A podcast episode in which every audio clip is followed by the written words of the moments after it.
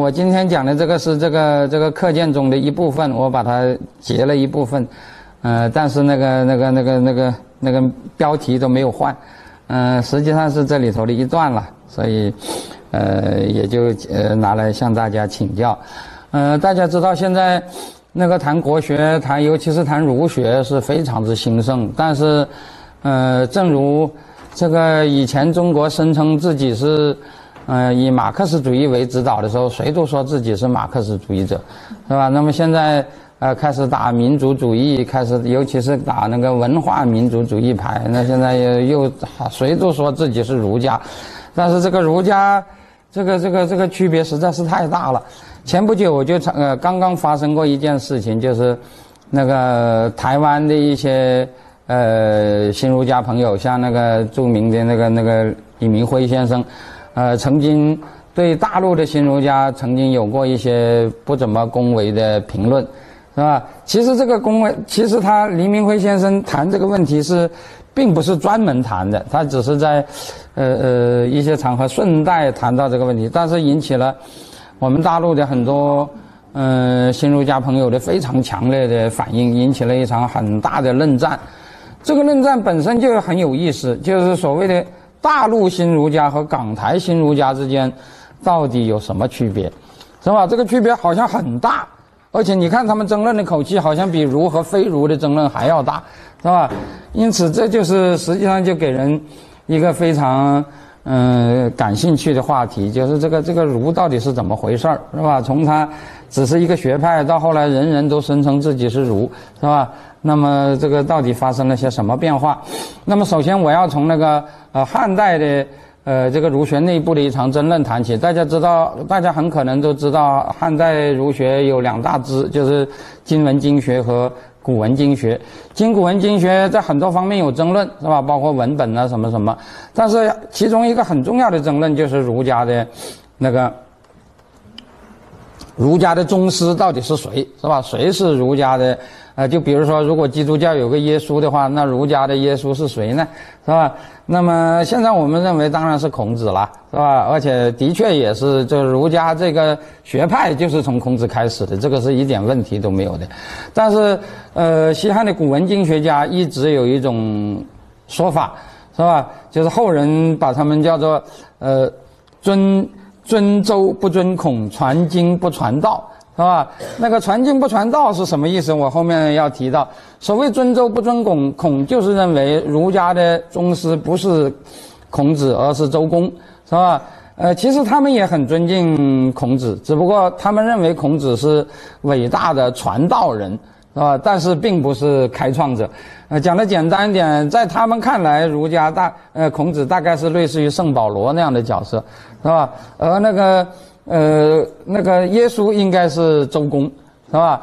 那么这个说法其实也是有道理的，因为孔子本人就不断的讲说他其实没有发明什么东西，是吧？说他所有的那些道理都是呃来自周公的，而且他说啊，呃嗯，他的理想就是恢复三代的那个那个呃圣人之治，是吧？而三代之中又呃最伟大的又是周，是吧？在这一点上，孔子还是很。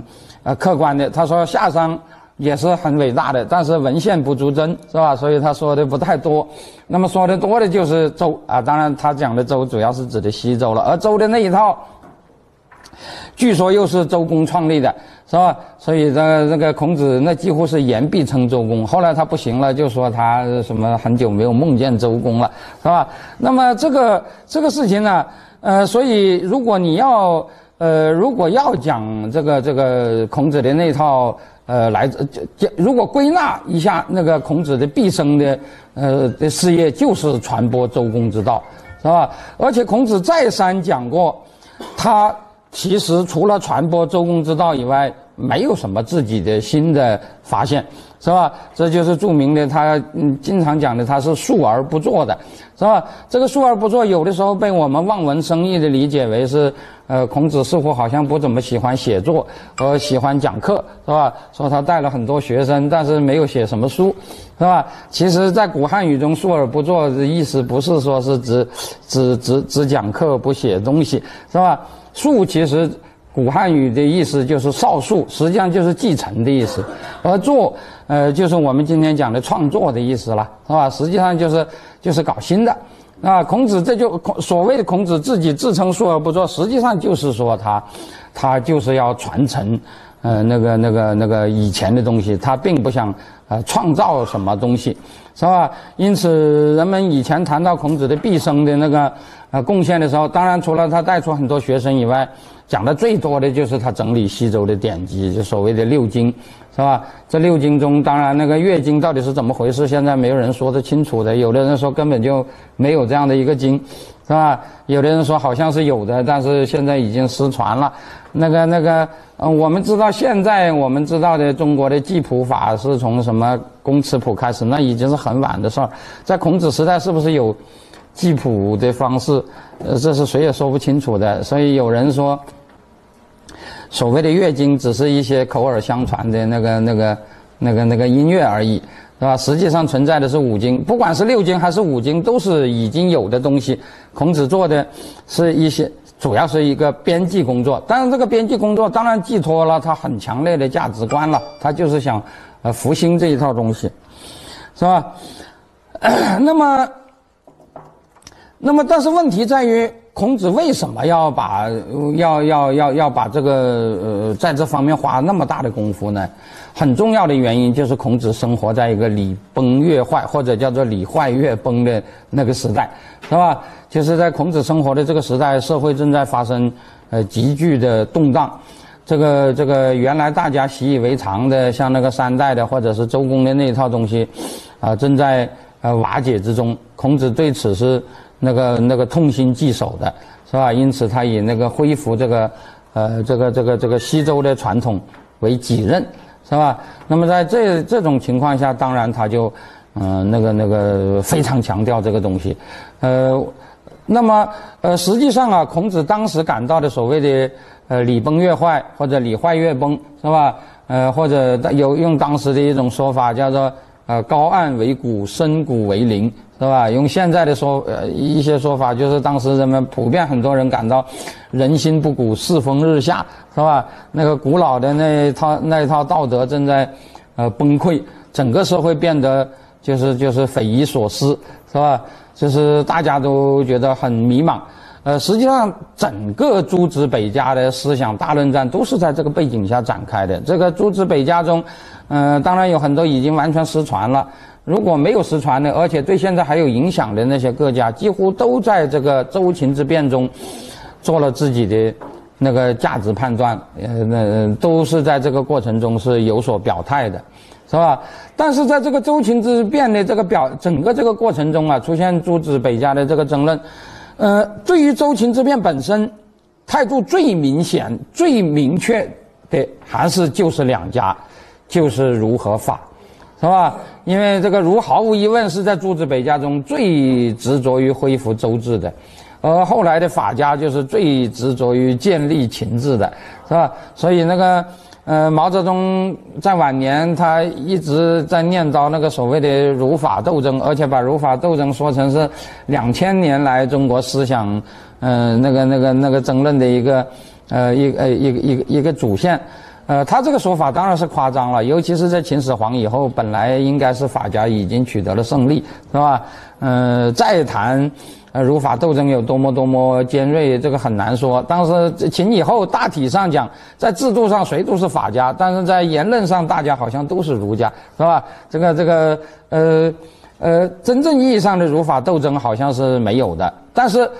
如果说儒法斗争指的是周秦之变的话，那么这个周秦之变的确是近代以来中国呃发生过的、曾经发生中国文明呃演变过程中曾经发生过的最为深刻的一次变革，是吧？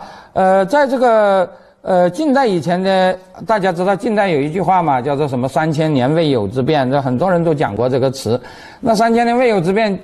就假定是三千年以前是有过这么一次变化的，当然三千年是大概而言，那个那个古代的人纪年也不是很，呃，总总而言之，就是中国有很长一段时间是比较稳定的。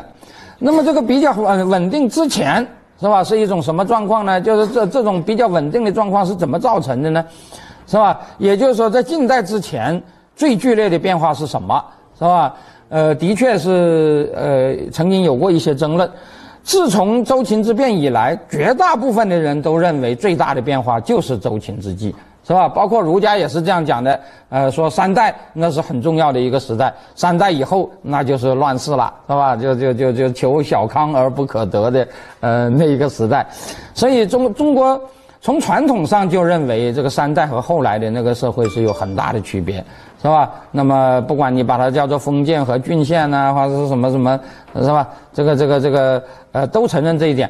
大概唯一对这个呃，唯一对这个这一点提出过呃比较有利的那个呃质疑的，就是那个呃二十世纪初的王国维先生，然后？王国维先生在那个呃隐虚甲骨发现以后啊，呃他就。呃，做呃对隐虚，呃对对对隐商做了很多研究，然后呃有过一个名言，叫做“中国政治与文化之变革，莫惧于隐周之际”，是吧？他就突出了隐和周的区别。呃，受王国维先生的影响，后来在中国的古史分歧问题中，就有些人提出所谓的西周封建论。像范文澜先生就把隐周的区别也是很夸张，说是隐是奴隶社会，周西周好像就是封建社会了，是吧？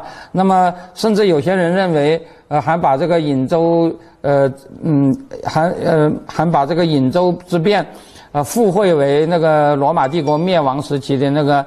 那个、那个、那个蛮族征服是吧？有人就说那个西周是蛮族，然后那个殷商是罗马，然后那个、那个呃呃周人征服了呃呃呃殷商，结果就造成了很大的变化。这个、那个、那个，好像那个什么李亚农先生呢，他们都都鼓吹过这个这种事儿，是吧？呃，但是我觉得啊，呃，自从上世纪七十年代周原甲骨出来以后，这种说法基本上就不没有了，是吧？因为。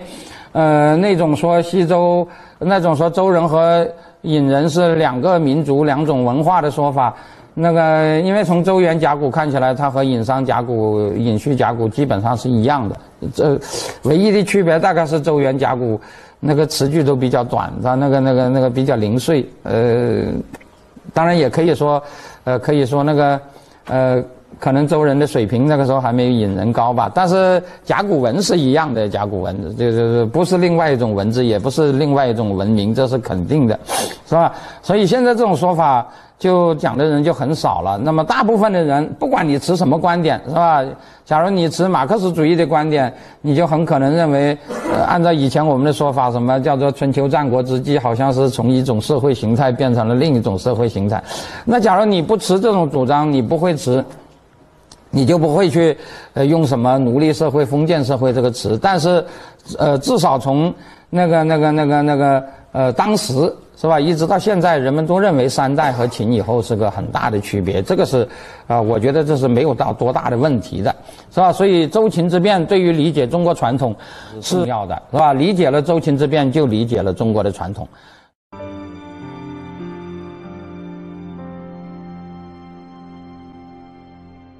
理解了周秦之变，就理解了中国的传统，是吧？而且我觉得中国的历史啊，把握了周秦之变，又啊了解了近代以来我们现在仍然在啊过程中的这个变化，就是走出秦制的变化。啊，讲的简单点，就是中国是怎么走入秦制的，又怎么走出秦制，可以说就整个就就啊就基本上把中中国的历史给改变了，是吧？了解了。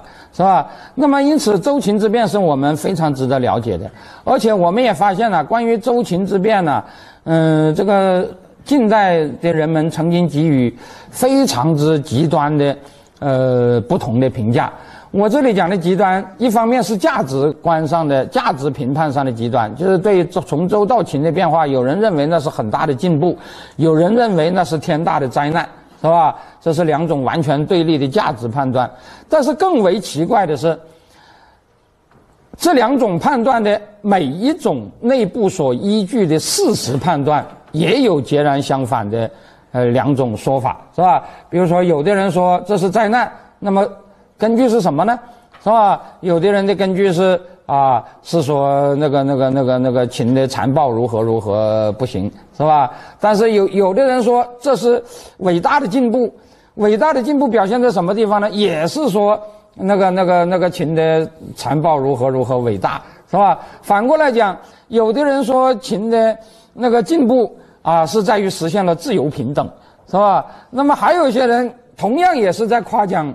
那个秦的伟大，但是他们的理由是秦摧毁了自由平等，是吧？这个这个是个非常有意思的现象，是吧？呃，我觉得不同价值立场、不同思想倾向的人，我就不说了，是吧？我首先说，同样是清末维新派的，而且之间有师承关系的两个人，是吧？就是谭嗣同和呃康有为。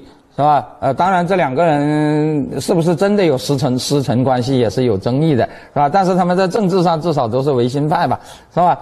那么，呃，谭嗣同死的比较早，谭嗣同。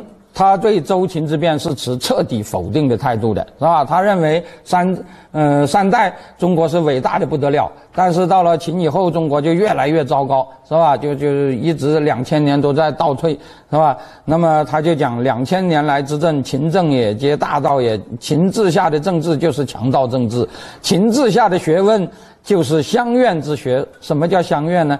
讲的简单点，乡愿就是御用学者，是吧？就是没有自己的立场的，没有自己的原则的，是吧？就是那个墙头草随风倒，上面左它也左，上面右它也右，是吧？趋炎附势，是吧？那种那种那种有奶便是娘，是吧？像那种那叫相怨，是吧？那么按照谭嗣同的说法，秦以后中国就败坏了。那个、那个、那个，呃，政治变成了强盗政治，学问变成了呃御用，呃，那个、那个、那个，呃，就是那个御用的学问，是吧？而且到了清，他说简直就不像话了，群士万万之相愿以为国，圣教安得不亡？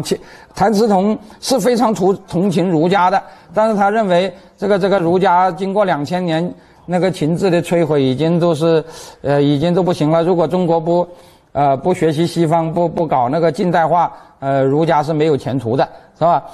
但是他的那个他的不说是老师，至少也是他那啊维新派的领袖吧。康有为，其实康有为在早年也没有这样讲，但是康有为跟谭嗣同的区别在于他多活了一段时间，到了民国初年，康有为就讲了完全相反的一段话。是吧？他说三代是很不好的。三代为什么不好呢？因为那时候是封建，是吧？封建那个时候是有贵贱之分的啊。他说到了秦啊就好了，是吧？他说秦汉废封建，人人平等，皆可起不义而为倾向，是吧？呃，虽有封贤、封封爵，只等虚衔，等等等等，讲了一大堆。总而言之。呃，他认为秦是很伟大的，因为秦扫平了贵族，是吧？把所有的人都变成了皇上一个人的奴才，是吧？呃，大家在皇上面前是人人平等了，皇上想用谁就用谁，是吧？皇上可以把一个乞丐提拔为宰相，也可以把一个宰相株连九族，是吧？这是以前的贵族时代。呃，没有过的，他认为这就是平等，是吧？然后他说啊，这种平等和法国大革命建立的平等是一样的，是吧？呃，其余一切皆听民自由，凡人身自由、营业自由、所有权自由、集会、言论、出版、信教之自由，五皆行之久也矣。是吧？说是法国大革命所得自由平等之权利，凡二千余条，何一非无人无国人民所固有，且最先有乎？是吧？我经常我跟学生讲啊，看了康有为的这篇言论，我就想起一句话，叫做“没有新没有秦始皇就没有新中国”，是吧？这个这个秦始皇，我们还讲什么反封建呢？是吧？秦始皇那个时代已经实现了法国大革命所有的那种什么自由平等博爱，是吧？这个这个这。个，你看这个，同样是评论这个周秦之变，这个这个这个这个康有为跟谭嗣同这两个人都是维新派，是吧？那那那那个评价竟然有有如天壤之别，是吧？但是更有意思的是，康有为肯定周秦之变是因为周秦之变实现了所谓的自由平等，是吧？可是另外一个人，另外一位呃老人家对周秦之变也是。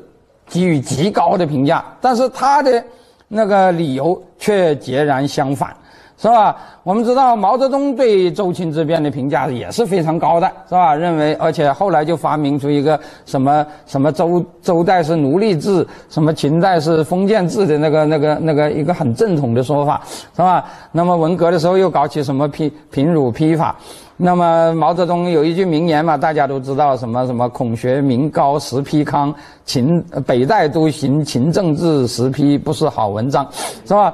但是毛泽东与康有为一样褒奖情志，但是毛泽东最恨的就是自由平等，是吧？在他呃褒奖情志的同前不久，《人民日报》刚发表过一篇呃文章，叫做《私下》。呃，自由、平等、博爱的遮羞布，是吧？就是那个、那个、那个自由、平等、博爱这些东西，在他看来都是资产阶级的那个、那个、那个、那个非常糟糕的东西，是吧？那么秦好在好在什么地方呢？秦好在就好在实行革命专政，是吧？摧毁了这些这些所谓的自由平等，是吧？毛看到的就是秦好就好在先进阶级专政啊，这个呃，这个这个。呃，毛认为这个秦搞的那一套是地主阶级专政，而地主阶级当时是革命的阶级，是吧？因此，那个地主阶级的专政是镇压反革命，是吧？而且毛泽东，呃呃，尤其是到了晚年，对秦始皇的各个方面的评价都高得不得了。唯一，唯一有一点历史局限性，就是镇压反革命不彻底，是吧？按照他的说法，就是那个秦始皇的焚书坑儒太客气了，是吧？呃，只坑了。那个、那个、那个几百个是吧？他说我们那个一坑就坑几十万，比他要，比比他要那个、那个、那个、那个伟大，克服了他的呃局限性，是吧？那么你就可以看到很有意思。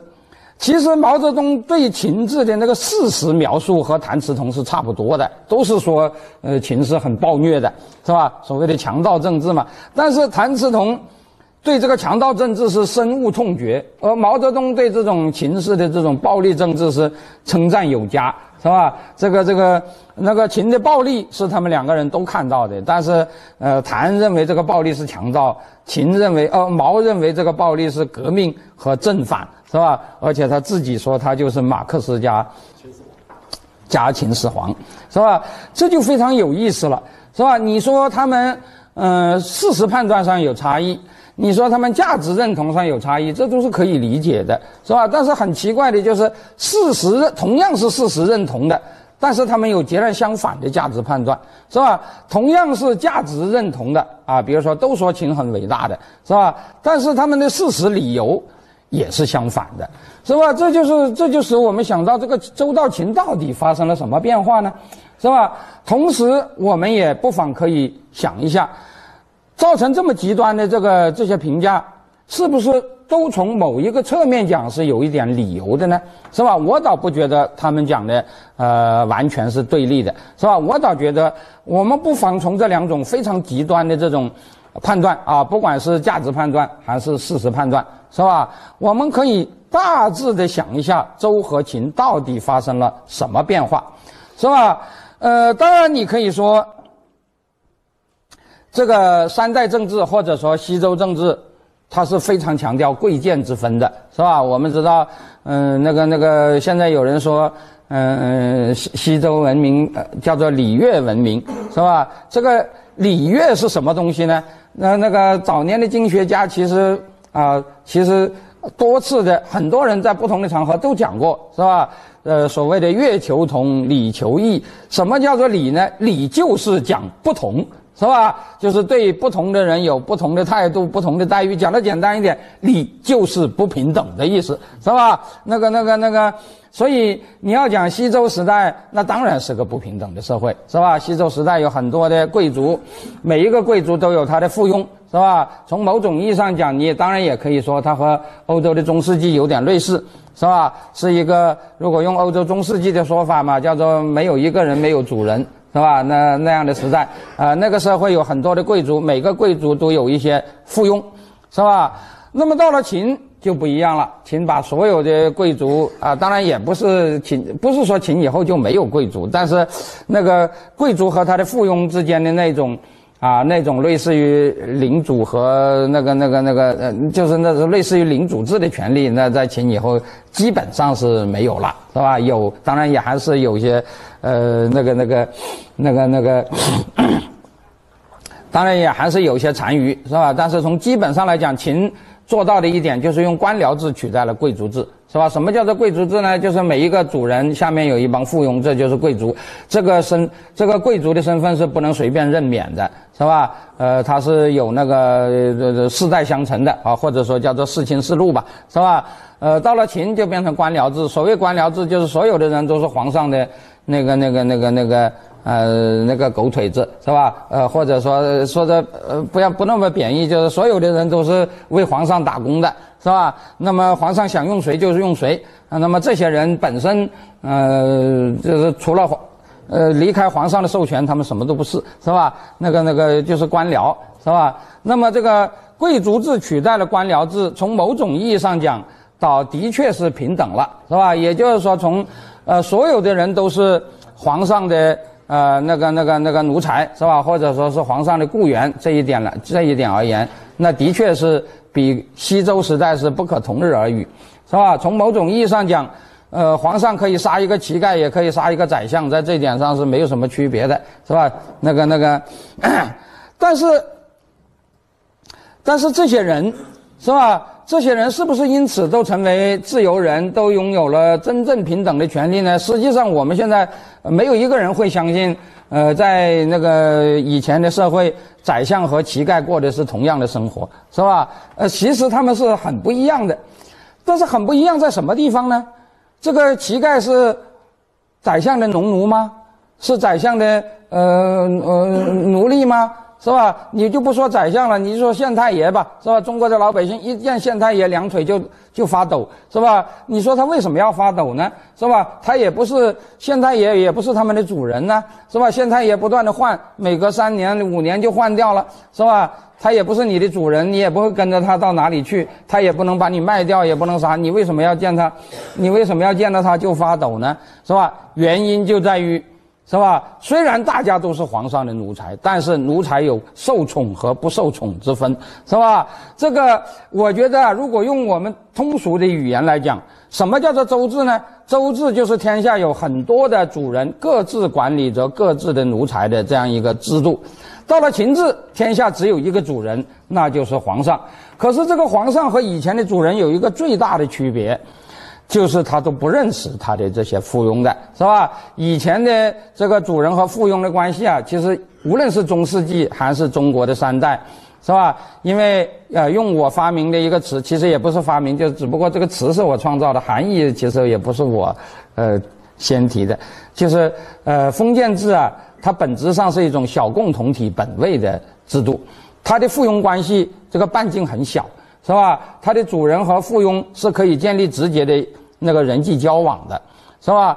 但是到了皇上那就不行了。一个皇上他的奴才有几千万，当然到了清朝就变成几亿，他认得谁呀？是吧？那么这些人他都认不得，他直接管理这些那么多的奴才是不行的。所以秦制就是一个唯一的主人依靠受宠的奴才去管理不受宠的奴才的制度，是吧？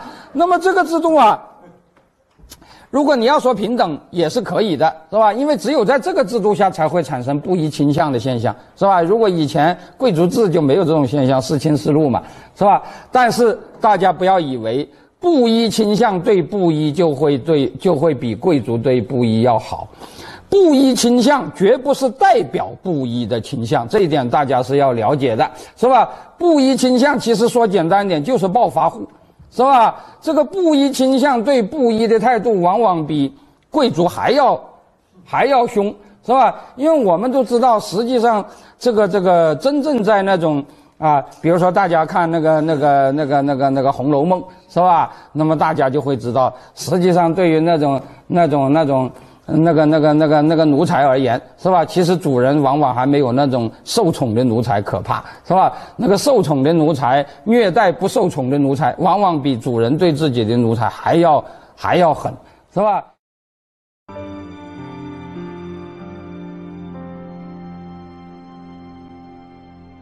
受宠的奴才虐待不受宠的奴才，往往比主人对自己的奴才还要还要狠，是吧？原因是什么呢？原因也很简单，因为因为因为主人对他他的那些附庸，是吧？呃。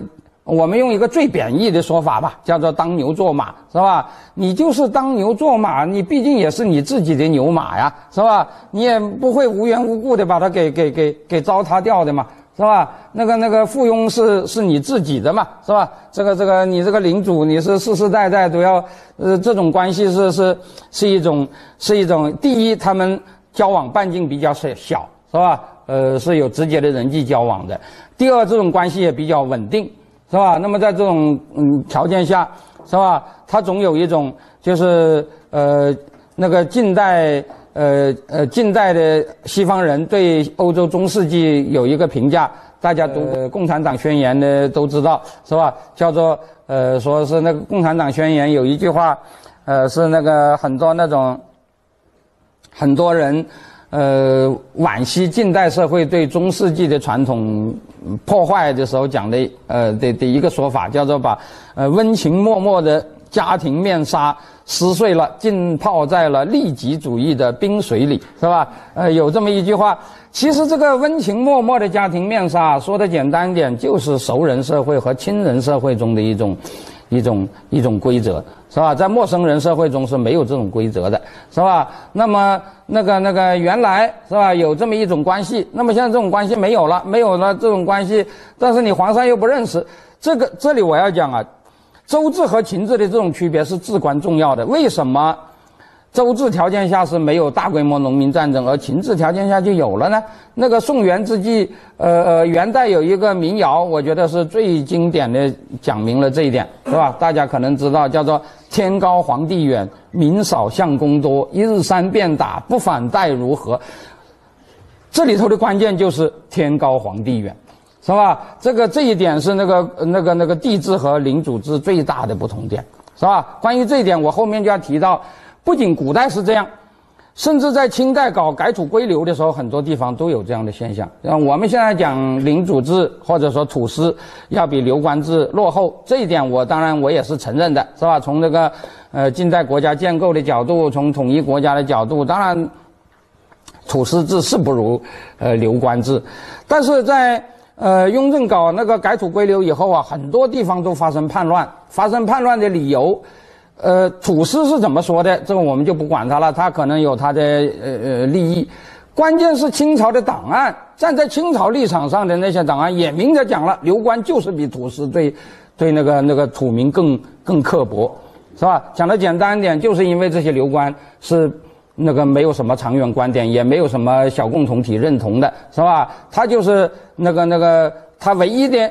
啊，他是受宠的奴才，他管理不受宠的奴才，唯一的考虑就是要使我更加受宠，是吧？他不不会把，他不会把不受宠的奴才当做他自己的那个一种资源来来考虑，是吧？我是皇上的奴才，你也是，是吧？你并不是我的，我我离任了，我也不可能把你带走，是吧？那么我考虑的是什么呢？我考虑的就是在我这三年的任期内，尽可能的讨好皇上。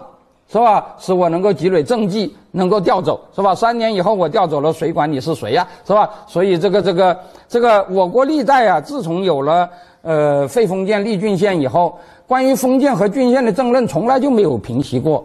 后来一直到呃那个日本明治维新的时候，还有人在讨论这个问题，是吧？很多人都想不通，这个这个郡县好像就是理所当然的比封建要先进嘛。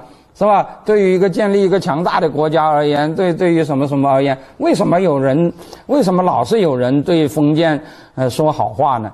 是吧？实际上，如果就，如果就这个啊。如果就这个道德原则而言的话，也就是说，这个这个这个熟人社会和亲人社会中所所存在的那种伦理原则的话，是吧？那当然，人们会觉得小共同体的解体会造造成了那个呃，就是那那个道德上的那种那种那种堕落，是吧？这个所谓的温情脉脉的家庭面纱被浸泡在了利己主义的冰水里，不是说只有到了近代才会有这种现象。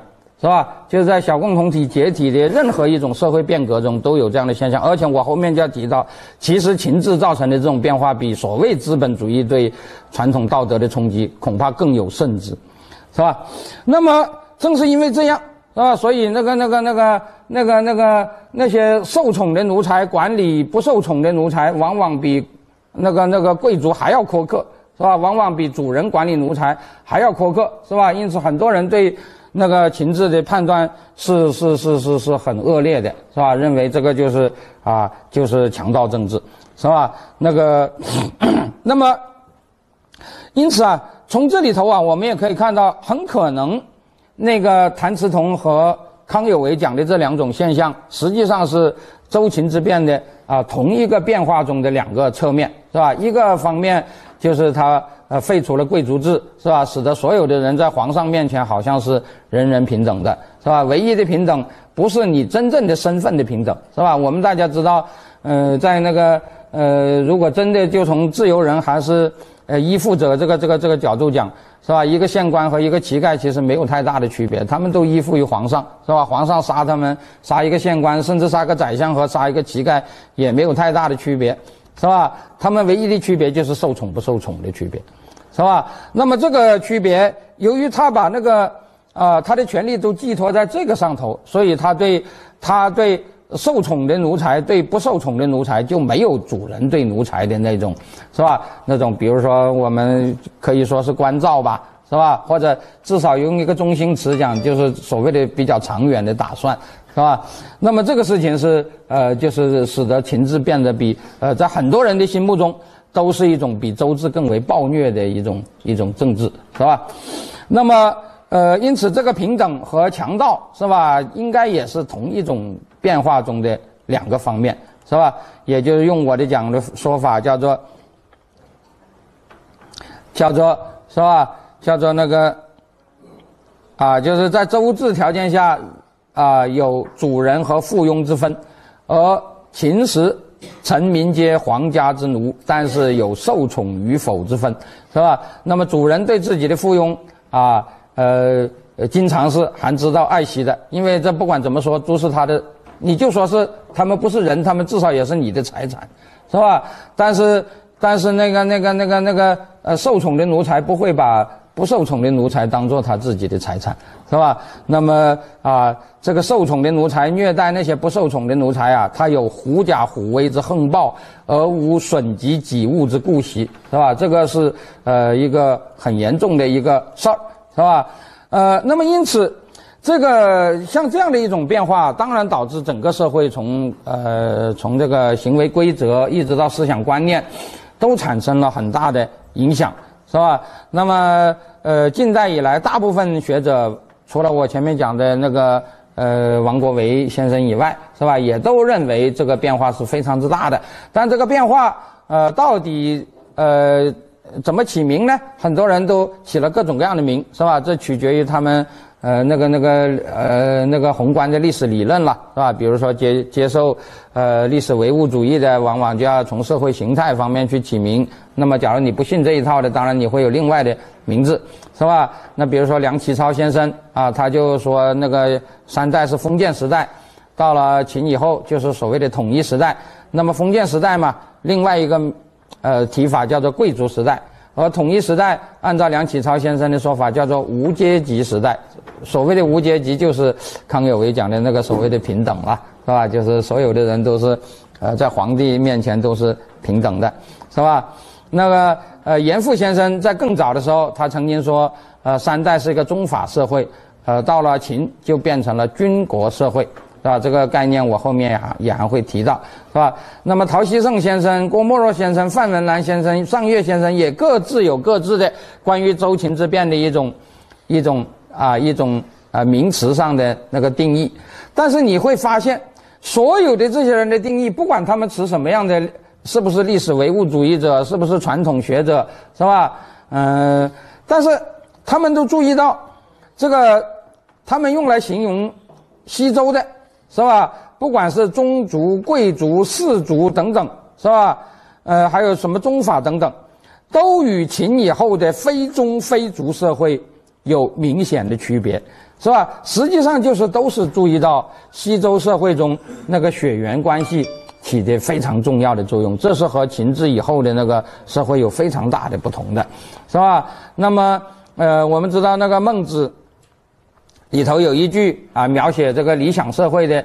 呃，这个话叫做“人各亲其亲，长其长，则天下平”，是吧？呃，就说这个理想的社会应该是社会有很多很多的那个共同体，这些共同体内部的关系都像家庭一样，是吧？那个那个很多很多的家长，是吧？那么他们各自管理他们的呃家属或者说子弟，是吧？那么这些子弟都孝敬呃家长，家长都呃爱护子弟，是吧？这个社会就啊很。呃，那个、那个、那个、那个，就就就很和谐，是吧？那么，呃，当时的这些国家，我们可能也都知道，那些国家几乎就是族，就是三代所谓的国，其实就是族的，呃，一个代称，是吧？所谓的国人，其实就是族人，是吧？比如说西周有所谓的国野之分，什么叫做国啊？呃，所谓的国，其实其实就是周人。是吧？就是那个周族的那些呃那些那些，就是跟那个跟那个领主跟跟那个呃诸侯有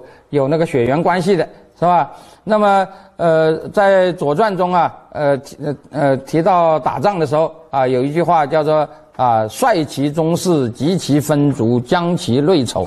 是吧？那么当时的社会组织主要就是以这个来建立的，而且当时的很多这个地名啊、国名啊都是随族而迁的，它被当时的地名都没有固定的那个、那个、那个地、那个、那个、那个、那个、那个区位，是吧？比如说那个呃，现在的郑州，呃呃呃，那个镇是吧？本来是在陕西境内的，现在那个、那个、那个渭南县境内还有一个。就是那个那个那个那个镇是吧？那一般叫做旧镇了。平王东迁以后，这个这个这个镇这一支迁到了现在的郑州这个地方，于是就变成了所谓的新镇。那个所谓的镇就搬到了那个地方，是吧？呃，其实都叫做镇，但是呃那个位置是完全不一样的，但是族是一样的，是吧？因此，什么叫做镇呢？那就是有新镇旧镇的区别。镇到了哪里，哪里就是镇，是吧？呃，实际上国也是它，地方也是它，是吧？那么像这样的。状态，是吧？不管你现在根据现代人的理论，是吧？给加把它加上什么社会形态啊，什么什么样的？但是有一点是可以肯定的，就是这基本上是一种血缘和纽带的结合，是吧？这种纽带，这种血缘纽带啊，它既有不平等，就是实际上就是家长权了，是吧？就是那个呃，或者我们也可以呃把它简化为就是父权，是吧？但是这个父权。啊，在小共同体范围内，父权和负责是啊，是是是是统一的，而且这种统一是不依赖于制度安排的，是吧？呃，这里我要讲，这是呃，这是那个呃，熟人社会和亲人社会不同于陌生人社会的很重要的一点，是吧？呃，我经常讲啊，人是呃有情感的动物，是吧？呃，这个这个一种啊一种。呃，稳定而持久的直接的人际关系，它会产生啊情感的因素，是吧？呃，但是即使把即使用经济学上的经纪人理理性，我们不谈论感情问题，是吧？即使从经纪人理性的角度，呃，熟人和亲人之间的行为规则也是不同于陌生人的，是吧？呃，亲人我们就不去说他了，熟人至少是有两点是不同于陌生人的，是吧？呃，在经济学上，大家都知道，第一就是那个熟人之间的关系是一种，是吧？是一种啊不断重复的博弈，是吧？讲的简单一点，就是就是就是啊，就是同在一个屋檐下，呃，低头不见抬头见，是吧？就是你是要一辈子打交道的，不是呃不是不是一次呃就就就完事儿的。是吧？那个那个，以前我们有一句有一个样板戏叫做《沙家浜》，其中有里头就提到什么什么什么来的都是客，传凭嘴一张，相逢开口笑，过后不思量，那就是陌生人，是吧？如果你是祖祖辈辈在一起的，你就不能这么这么这么看问题的，是吧？呃，这个可以叫做重复博弈，是吧？重复博弈，你就不会，你就要考虑长远，你就不能把人都得罪光，是吧？呃，虽然我们现在经常讲。这个这个奴隶和奴隶主或者农奴和农奴主之间的关系是什么你死我活的阶级关系但实际上老实说从人之常情讲没有一个人愿意和一个敌人祖祖辈辈的生活在一起或者一生一世的生活在一起的是吧？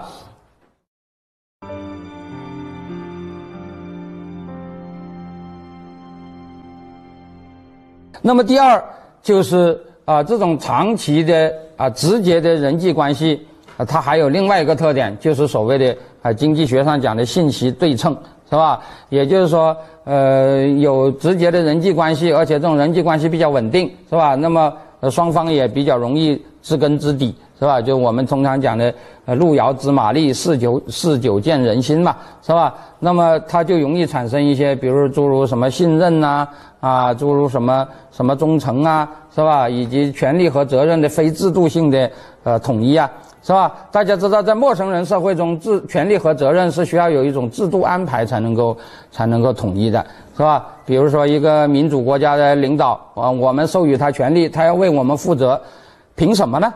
他凭什么要为你负责呢？那就是由于这个选举啊，什么什么整个的这一套制度安排。但是，但是，但是父亲和儿子之间就不需要这种制度和安排，是吧？曾经有一次在课堂上，那个有一个有有一个学生说啊，他说他说我们中国和西方有文化的不同啊，西方人是性恶论者，是吧？他们是信不过。嗯呃呃人性的，所以他们主张对呃统治者要进行权力制衡，而我们中国人是呃相信性善论的，是吧？所以我们中国人是呃认为不必对领导人进行制衡的，我们认为领导人就是我们的爹，是吧？他们会为我们着想，是吧？这个这个爹有大一点的权利，并不是什么坏事儿，是吧？我说哪有这回事儿啊？我说。共同体的交往半径越小，人们对这个制度以外的这些情感因素的呃起的作用就越大，这是个普遍的现象。即使是西方民主社会，也没有人提出民主选举的谁是爹的，是吧？也没有提出对爹进行三权分立的，是吧？那个道理很简单嘛，不管谁是爹，不管那个爹的权利受不受制约，爹会呃对在管管。在管束子女的同时，他也会爱护子女，这是对大多数人来讲，这是一个大概率事件，是吧？当然了，呃，是不是有那种呃冷酷无情的爹？当然也有，是吧？但是就概率而言的话，肯定是，呃，要远远高于，是吧？那个、那个、那个陌生人，是吧？更不用说高于那个，就是天高皇帝远的那个那个事儿，是吧？之所以有这个民谣，就是因为皇帝我们是见不着的嘛，是吧？那个、那个，所以啊。在那个，在一个小共同体本位的呃情况下，那个子弟必须尊重家父。我这里讲的子弟和家父，当然是个实际上小共同体中的，只要是人有密切的啊直接的人际交往的那种附庸关系，基本上都带有拟亲属的性质，是吧？呃，这个呃熟人之间呢，就是比直接的人际关系，呃带有拟亲属的性质，这个也不是中国才有的，就是世界各国也都有这样的现象。是吧？所以，呃，世界各国的那些基本道德几乎都是从家庭关系中推出来的，是吧？呃，世界各国呃形容一种比较和谐的关系，也经常都是用家庭关系来做比拟，比如说什么四海之内皆兄弟啊，是吧？什么等等等等，比如说基督教中把那个。把那个神父也叫呃那个神父呃英语中我不知道怎么说，法语中所谓的神父就是父亲是吧？这个词完全是同一个词 p a 是吧？是是是是是是是同一个词是吧？包括什么祖国啊什么什么等等等等都是这样是吧？都是从这个呃亲属关系中啊那个那个那个那个那个泛化而来的是吧？也就是说亲属关系无论在中国还是在西方都是。这个这个这个伦理道德产生的一个基础，是吧？那么在呃共同体足够小的范围内，是吧？这个呃这个这个这个权利和责任是天然统一的，是吧？那么呃这个。呃，子弟必须尊重家父，不能摆脱家父的束缚，但是家父也必须承担责任，是吧？呃，不能像那个呃，比如说我是一个老板，我想把谁解雇了就解雇了，是吧？或者我是个奴隶主，我把奴隶卖了也就卖了，那个，但是在那种呃条件下是不是这样的？虽然有。呃，虽然是有上下尊卑的，是吧？也就是说，这样的社会当然肯定不是现代社会，是吧？这一点是可以肯定的。但是啊，这种社会的确是温情脉脉的，是吧？呃，而且呃，我们现在讲儒家虚伪不虚伪呢，是吧？经常现在一提到儒家五四新文化的运动的时候，就经常讲儒家是虚伪的。其实儒家鼓吹的那些建立在熟人社会、亲人社会基础上的道德，用在陌生人社会显然是不太可行的。是吧？肯定会导致它的虚伪化。但是在周制的那种小共同体本本位的背背景下，你不能说它是虚伪的，是吧？这种这种这种伦理在那个时代，它的确是有它的啊真实性的，是吧？当然，那个呃社会一变啊，当然就变了，是吧？那么呃，实际上啊，当然呃，现实生活中的那个。那个呃，那个熟人社会啊，当然和亲人社会有很大的不同，是吧？这个这个呃，所谓的呃你亲属呃的那种伦理啊，当然也需要依赖一些外在的东西。这些外在的东西实际上就是呃对那个所谓的啊知遇报恩的这样一种对称关系。这种对称关系在呃在主人和附庸有直接交往的时候，它也比较容易建立起来。是吧？比如说那个，我们看到那个先秦时代的很多故事啊，讲的都是那个，呃，那个附庸替主人报恩的。是吧？那个主人对我不错啊，我就呃舍生舍死以报，是吧？那个那个先秦时代的很多故事讲的都是这个，那那最有名的就是那些刺客的故事，是吧？那些什么什么什么聂政啊、余让啊、要离啊、专诸啊，乃至后来的荆轲，是吧？他大概是最后一个啊，都是这样的，是吧？就是某个主人对我很好，我就去为主人做事，为主人做什么事呢？经常就是去刺杀主人的主人。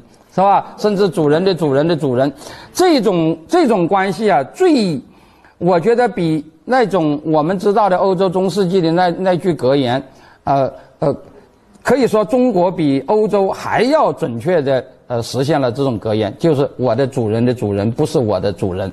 是吧？就是就是就是就是这个中世纪是有这样一句格言的嘛，是吧？但实际上这种格言在中国的封建时代要比欧洲的封建时代要更标准，是吧？就是这个主人和自己的奴才之间有一种，就是有一种伦理关系，是吧？你对我不错，我要舍死以报，是吧？至于你的主人是谁，你的主人对我来讲是陌生人，是吧？我对他是不承担呃责任的，是吧？因此你可以看到那个。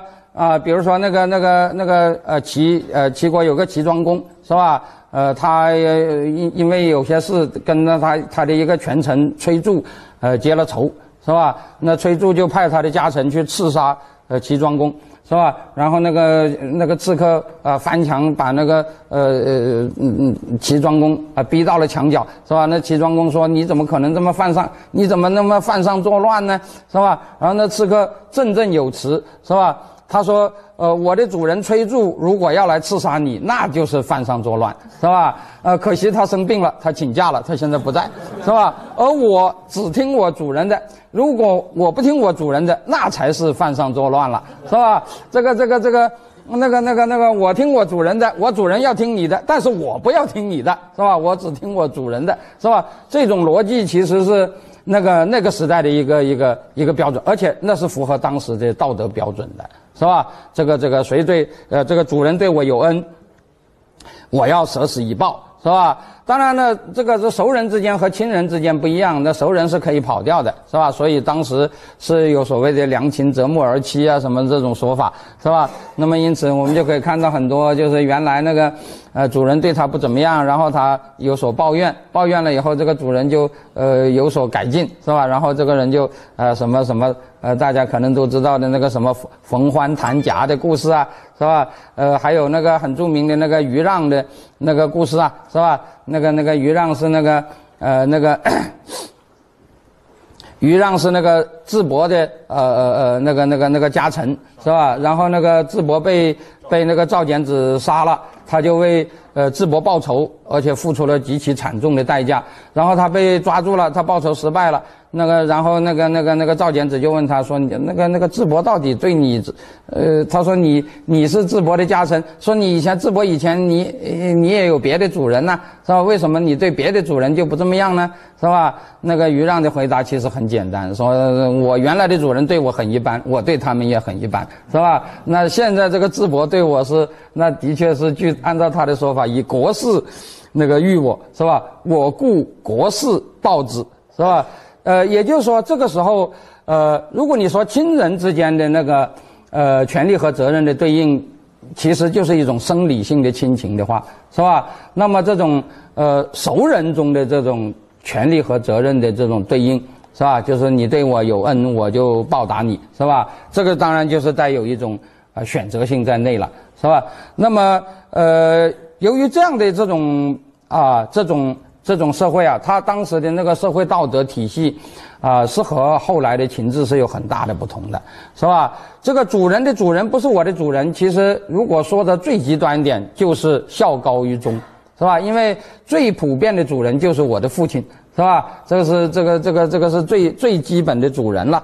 那么既然孝高，既既然主人的主人不是我的主人，那父亲当然就是比那个那个那个那个那个那个皇上要要要要更值得服从，是吧？所以大家知道《国典楚简》中有一句话嘛，叫做“为父绝君，不为君绝父”，是吧？我可以为父亲得罪皇上，但是我不能为皇上得罪父亲。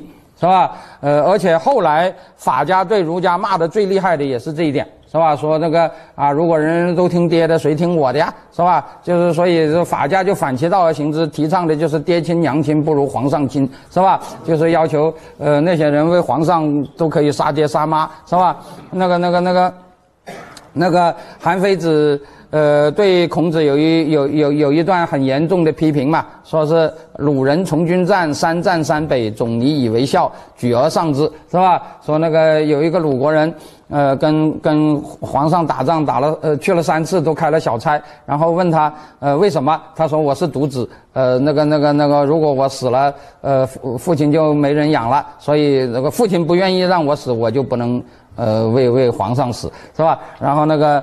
那个那个韩非就说：“哎呦，难怪鲁国要打败仗了，是吧？说说说，如果是这样，怎么能行呢？是吧？说我们当然就是要相反的，是吧？我们要做到那个这个这个这个，呃，所有的人都把皇上放在第一位，是吧？为皇上可以杀爹杀妈的，是吧？这个这个这个，那么，嗯，当时。”当时最有名的一个例子，当然就是，而且我我也可以说是和我们现在的观念相差最远的一个例子，就是伍子胥了，是吧？大家知道伍子胥，嗯，他们家是楚国的贵族，是吧？然后楚国的国王杀了他的呃父亲和呃呃兄长。是吧？然后他就立志报仇。他立志报仇的那个那个表现，就是去投奔吴国，呃，楚国的敌国吴国，然后成了吴国的将军，然后带领吴国的军队打回来，把楚国给灭掉了，是吧？然后把那个楚王给掘墓鞭尸了，是吧？然后他的一个朋友，是吧？呃，孙包戏说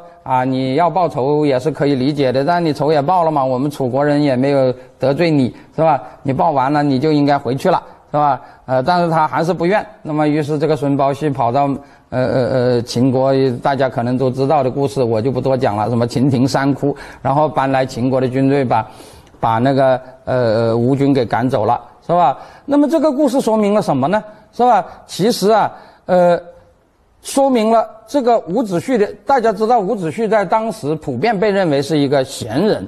是吧？他最后在吴国死，也是被呃这个这个舆论认为是什么奸臣害忠良啊，是吧？什么什么之类的。这个伍子胥是一个是一个公认的贤人，是吧？但是他的这个道德观念就是为了报复仇，我可以。啊，杀掉国王是吧？甚至呃引进敌国的军队，呃杀掉国王是吧？像这样的观念到了秦以后是绝对不可能存在的，是吧？你如果你是现在是吧？你要说是什么什么这个这个这个这个这个国家领导人什么什么，然后你就去引进一个外国军队，这这即使到了现在，我们也会觉得这是一个呃不太容易接受的观念。但是当时人们都认为，甚至连孙包胥，是吧？他虽然在政治上与伍子胥是敌对的，但是有一种说法，当然关于孙包胥和伍子胥的关系有几种说法了。其中有一种说法就是，呃，孙包胥也认为他报仇是应该的，是吧？只是他呃，既然已经那个那个那个那个那个呃，既然已经就是掘墓鞭尸了，既然反正你也这这楚国人也没得罪你嘛，是吧？你报完了你就应该走了，是吧？那你还不走，那么当然我就要要要把你赶走，是吧？那么。这这种观念呢，的确是和后来的观念区别是非常之大的。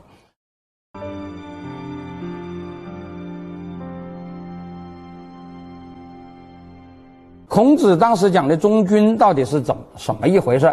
后来到了秦以后，很多人都说儒家也是主张忠君的，是吧？呃，儒家是不是主张忠君呢？当然，你在呃，孔子和孟子那里你都可以看到一些尊王的言论，是吧？但是早在明治维新的时候，呃，日本当时明治时代有一种反儒的倾向，呃，当然和日本当时的法家化也是有关的，是吧？那么当时，呃，一些人，比如说吉田松阴啊，他就对孔子的所谓的尊王，呃，是很不以为然。是吧？他说孔子算什么尊尊王啊？孔子的尊王是假的，是吧？孔子周游列国，什么国家想用他好像都可以，是吧？他首先就不忠不忠于鲁，是吧？那么而且他孔子周游呃列国，呃游了那么多国，是吧？他也去了郑，也去了魏，这都是和西周的，那个那个和成周距离很近的，他也没有去呃朝见周天子，是吧？呃，所以他的那个。呃，那个、那个、那个尊王是假的，是吧？其实这怎么是假的呢？其实照我看来，孔子的尊王当然是真的，只不过那种尊王和秦以后的尊王根本就不是一回事儿，是吧？孔子讲的尊王，其实讲得很清楚嘛，就是那句，是吧？那个、那个、那个、那个、那个天下有道，礼乐征伐自君，呃呃呃，天子出；天下无道，礼乐征伐自诸侯出。陪臣执国命。他讲的是什么意思呢？讲得很简单，就是他认为当时。那个天下大乱了，是吧？那个、那个、那个礼崩乐坏了。礼崩乐坏的表现就是诸侯不尊重天子，卿大夫不尊重诸侯，是吧？当然，你沿着这个等级，你还可以接下来讲，是吧？士不尊重卿大夫，等等等等，是吧？一直到呃儿子不尊重父亲，是吧？他认为这是非常糟糕的，是吧？那么他要恢复这个，就是要建立小共同体的那种认同，是吧？讲的简单一点，他讲的尊尊王。是对诸侯而言的，是吧？孔子讲的尊王，指的就是诸侯要尊王，是吧？卿大夫要尊诸侯，是吧？那么卿大夫的附庸当然也要尊卿大夫，是吧？一般的老百姓对周天子其实并没有什么义务。孔子本人既不是诸侯，也不是卿大夫，是吧？按照我们现在一般的说法，孔子是是属于士这个等级的，是吧？那么他不仅对天子没有这个义务。对诸侯也没有这个义务，是吧？所以他那个周游列国，在当时的那个，在当时的那个道德环境下是完全正当的，是吧？那么，但是如果你是诸侯，你当然你对周天子，你就是你，如果你啊诸侯不尊重周天子，那个那个那个呃呃呃呃卿大夫不不尊重诸侯，当然他觉得就是非常严重的啊一个事儿了，是吧？那么这个事儿，如果我们用孟子的。表达就是所谓的“得乎丘民为天子，得乎天子为诸侯，得乎诸侯为大夫”，是吧？也就是说，他讲的其实就是我的主人的主人，不是我的主人，是吧？他说那个、那个、那个、那个、那个、那个啊，天子是要对呃呃诸侯呃要要好的，而诸侯要对大夫很好的。是吧？那么那个这个这个呃，得乎天子为诸侯，得乎诸侯为大夫，是吧？这个诸侯啊是要依附于天子，大夫是要依附于诸侯。那么天子要依附于谁呢？是吧？按照孟子的说法，天子要依附依附于丘民，是吧？这也是所谓的民贵君轻这个说法的呃一个啊一一一一个来源了，是吧？当然了。所谓的“得乎丘民为天子”，这只是一种道德观念，并没有这样的制度安排，是吧？天子并不是老百姓选的，是吧？有人说，那个康有为就把孟子的这句话做了很多发挥，说孟子是在主鼓吹一种总统制的民主，是吧？呃，这当然是胡说了，是吧？“得乎丘民而为天子”，啊，只不过是啊，当时那个所谓的“天听自我，民听”，是吧？“天师自我，民师”的一种说法。并没有这样的一种制度安排，使这个天子和和和和那个丘民之间有什么关系？但是后面你讲的两句话，啊，呃，是完全是符合我刚才讲的这个逻辑的，是吧？就是得乎天子为诸侯，得乎诸侯为大夫，是吧？那么在这种背景下，呃，当时盛行呃盛行的道德啊，实际上是一种贵族。的道德啊的那种政治传统，是吧？呃，现在有些人说，呃，说传统儒家就有所谓的什么儒家民主的观念，或者是什么什么观念？儒家当然不可能有民主观念，这是肯定无疑的。但是儒家的确是有贵族政治的观念的，是吧？呃，儒家对秦制的不满，其实啊说穿了就是贵族政治对君主独裁的不满，是吧？这一点应该是啊没有问题的，是吧？那么，那么当然还有另外一点，就是呃，在这种小共同体本位的这个背景下，呃，产生了儒家对人性和人际关系的一些判断啊，就是所谓的性善论，是吧？那么呃，这个性善论呢？呃，讲的简单一点，性善性恶并不是可以通过哲学，或者是更不能通过举例来来论证的，是吧？如果你说什么，有些人说，呃，这个这个这个这个这个这个呃，这个雷锋同志的存在就证明人性是可以善的，那某某人说，那又那那从呃周永康的存在也可以证明人性是恶的，这毫无意义，是吧？但是我们可以讲，呃，我们可以讲，这个人际交往的半径越小。就是越是小共同体本位，是吧？这个呃，这个这个这个人与人之间的关系的伦理性就越突出。这一点是，而且我觉得也不光是中国，是吧？就是就是，呃，这个这个这个这个世界各民族其实都是这样的。那么，假如你相信性善论，你就会相信教化，你就会重视教化，你就会有一种伦理中心主义的原则，是吧？那么你基于呃这个人们都是出于公心的那个呃考虑，你就会重视。荐贤制，你就会重视推荐制，是吧？比如说，我们都推荐，呃，我们都相信那个那个贵族啊，是那个呃那个那个道德比较高尚的，是吧？这里我要讲，呃，西方语义上的贵族，尤其是希腊语中讲的那个 aristocracy 那个意义上的贵族，其实它最基本的含义并不是它的血缘高高贵，它最最基本的含义就是就是好人。是吧？就是那个优秀的人，或者说叫做是吧？而且通常讲的，首先是指道德上的呃优秀的人，是吧？当然了，在那种封闭性的社会，呃，谁是优秀的，由谁说了算呢？是吧？由优秀的人说了算，是吧？那么这优秀的人往往就难免就是就只在自己的熟人的圈子里头挑优秀的，最后挑来挑去就变成那个那个九品中正制的那种状况，是吧？就是就是那个，但是不管怎么说吧。是吧？在那个小共同体本位的条件下，是吧？那么他们就会产生一系列的那种规则安排，是吧？包括在那个呃，在那个呃那个那个社会秩序上的伦理中心主义，是吧？在那个呃政治秩序上的荐贤荐贤制，是吧？因此，早期儒家都很强调那个现实政治制度的安排应该是相举离选这个思想。对后届的影响也是很大的，以至于后来我们搞了科举，科举制度的很多概念都是从这里头来的，是吧？比如说，我曾经在呃课堂上问过学生，是吧？我说科举制度中有一个很重要的考试，是吧？这个考试是你过了关啊，你就在很多朝代你就有了做官的资格，当然不是什么大官，是吧？那么这个考试在省里头举行的，这叫什么考试呢？是吧？很多人都知道叫乡试，是吧？可是。我问，在省里考试为什么要叫乡试呢？为什么不叫省试呢？或者乡试为什么不在乡里考呢？是吧？那么我们知道乡试，呃，考上了你就是什么人呢？大家都知道，那叫举人，是吧？可举人是什么意思呢？是吧？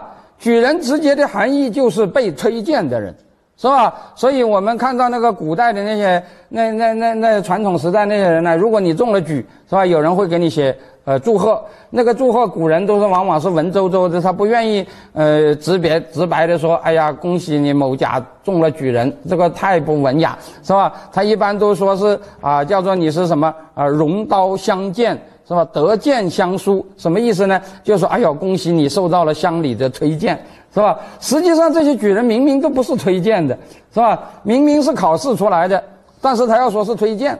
是吧？明明是在省里考试的，他要说是乡试，这是为什么呢？是吧？而且我们也知道，举人的那个那个另外一个别称就是孝廉，是吧？就是汉代有举孝廉嘛。后来的那个呃举人，呃后来就就变成了，比如说那个呃有一个举人死了，就给他立了一块神道碑，叫做孝廉张公神道碑。好好。从来没有人直白的叫叫做举人某某呃神神道碑的是吧？那个那个举人的雅称就是孝廉，孝廉是什么意思？孝廉是一种道德标准呐。但是后来的科举考试根本就不是根据道德标准的，那就是根据文章是吧？或者说科举考试是一场智力测验是吧？但是它不是任何意义上的那个道德测验，和道德是根本没关系的。是吧？第一，它是智力测验，不是道德测验；第二，它是考试制，不是推荐制；第三，它也不是在乡里解决的，而是在那个、那个、那个、那个、那个、那个、那个省里解决的。讲的简单一点，所谓的科举考试，就是皇上把全国的人力资源都垄断起来，是吧？由他来，是吧？打破乡里的所，打破所有的小共同体界限，由他来直接面对个人进行挑选。是吧？像这样的制度安排，其实是典型的法家的制度安排。但是后来到了秦以后，是吧？呃，用儒家的话语去包装它，是吧？里头有了什么荐举啊，什么什么，但是实际上，呃，完全不是那么回事了，是吧？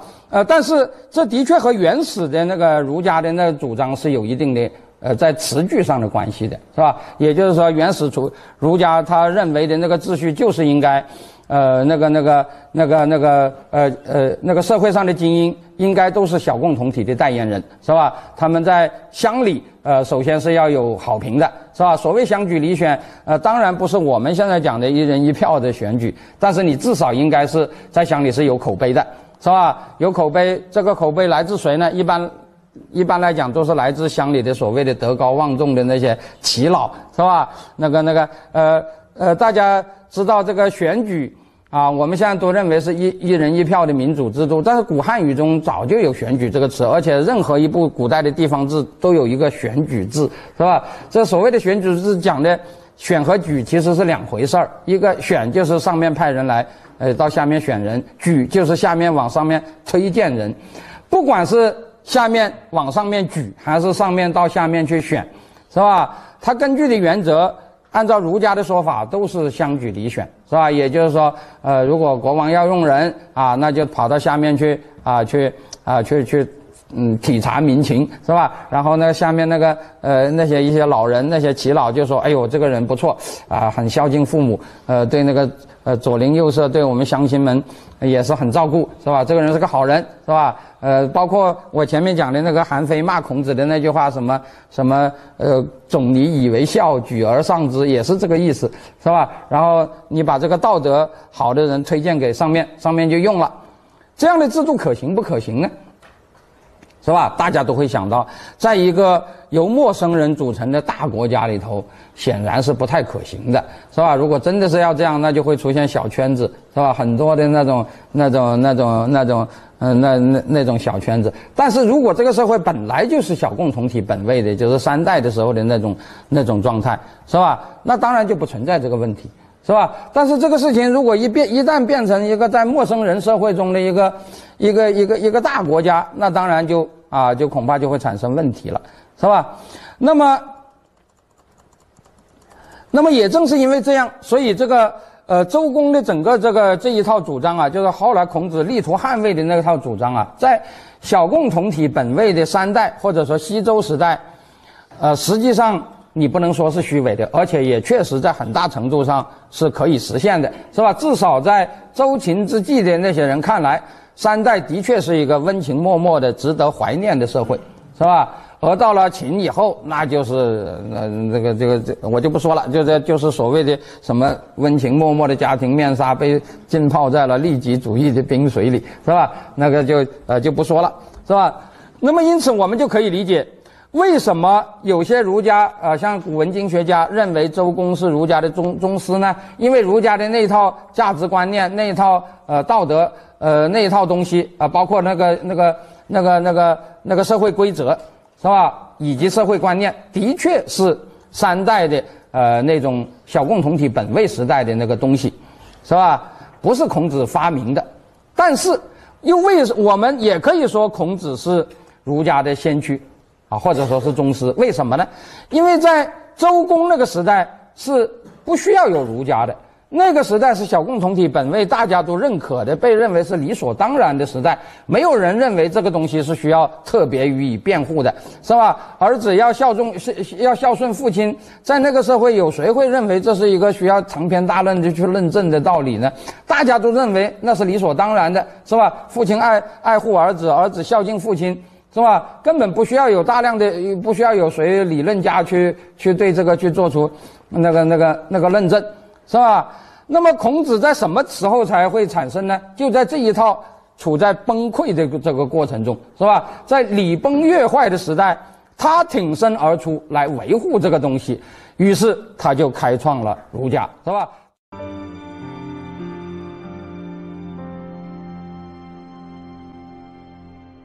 作为一个思想流派那孔子的确是啊教主是吧？你说他是教主是一点都不过分的。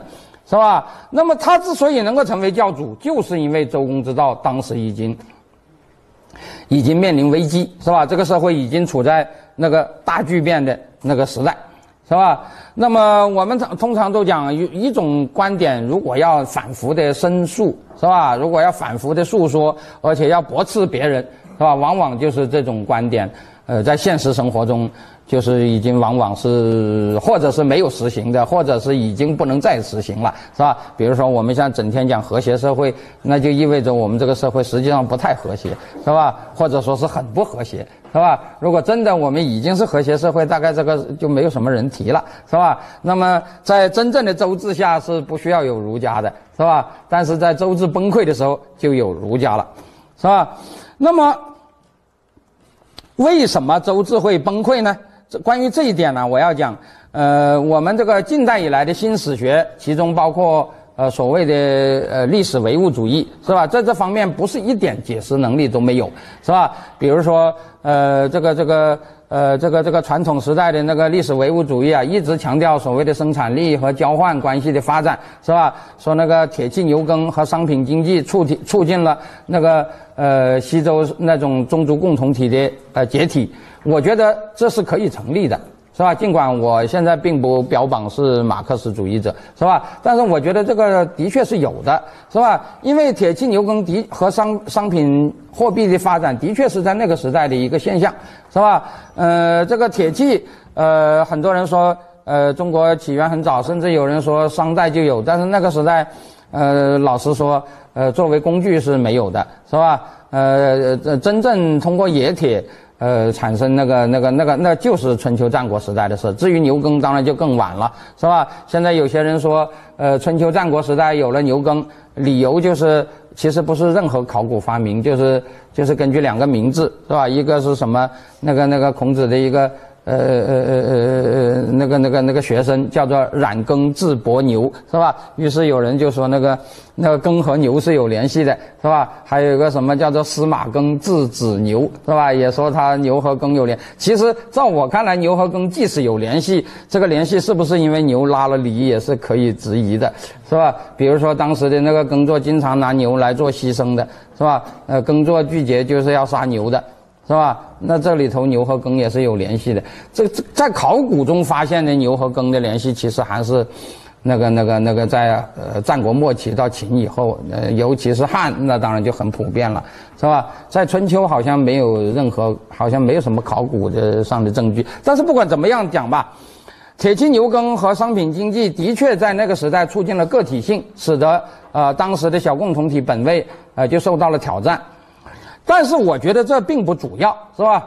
这一点我认为，仅仅是历史唯物主义是不能解释这个现象的。因为，因为道理很简单，即使铁器牛耕使得小家庭的生独立生产成为可能，也不见得就会导致个体家庭以上的小共同体必然会解体。我们现在看到很多民族，呃，那个都都存在着这样的现象，包括中国也有这样的现象，明清都有这样的现象，就是尽管这个。呃，这个一家一户的个体生产已经存在，但是家族的凝聚力仍然是非常之强的，是吧？甚至呃，家族经济就是用我们今天的说法，也可以用那个呃现在的语言叫做呃叫做叫做叫做双重经营了，是吧？就是那个那个呃家庭有家庭的经济经济，但是家族仍然有很强大的活力，有家呃族庙工厂呐，什么什么那个那个什么，像像这样的现象。呃，在很多民族，包括汉族中也有，而且在很晚近的时代都有，是吧？但是在春秋战国那个时代，似乎这个东西就受到的冲击特别厉害。这里我要讲，中国人的六亲不认，实在是在秦汉之际是表现得非常之突出的，是吧？一点都不亚于我们现在讲的什么，什么。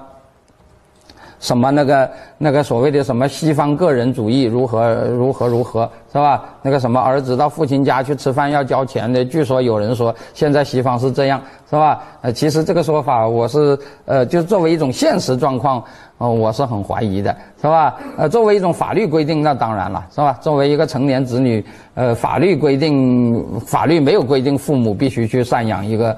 一个必须供一个成年子女呃白吃饭，是吧？一个成年子女作为一个经济上独立的人，完全可能和父母发生交换关系，是吧？这个法律认为这完全是正当的，但是现实生活中是不是呃是不是都这么做？当然是完全是另外一回事儿，是吧？但是啊，那个时代的确是。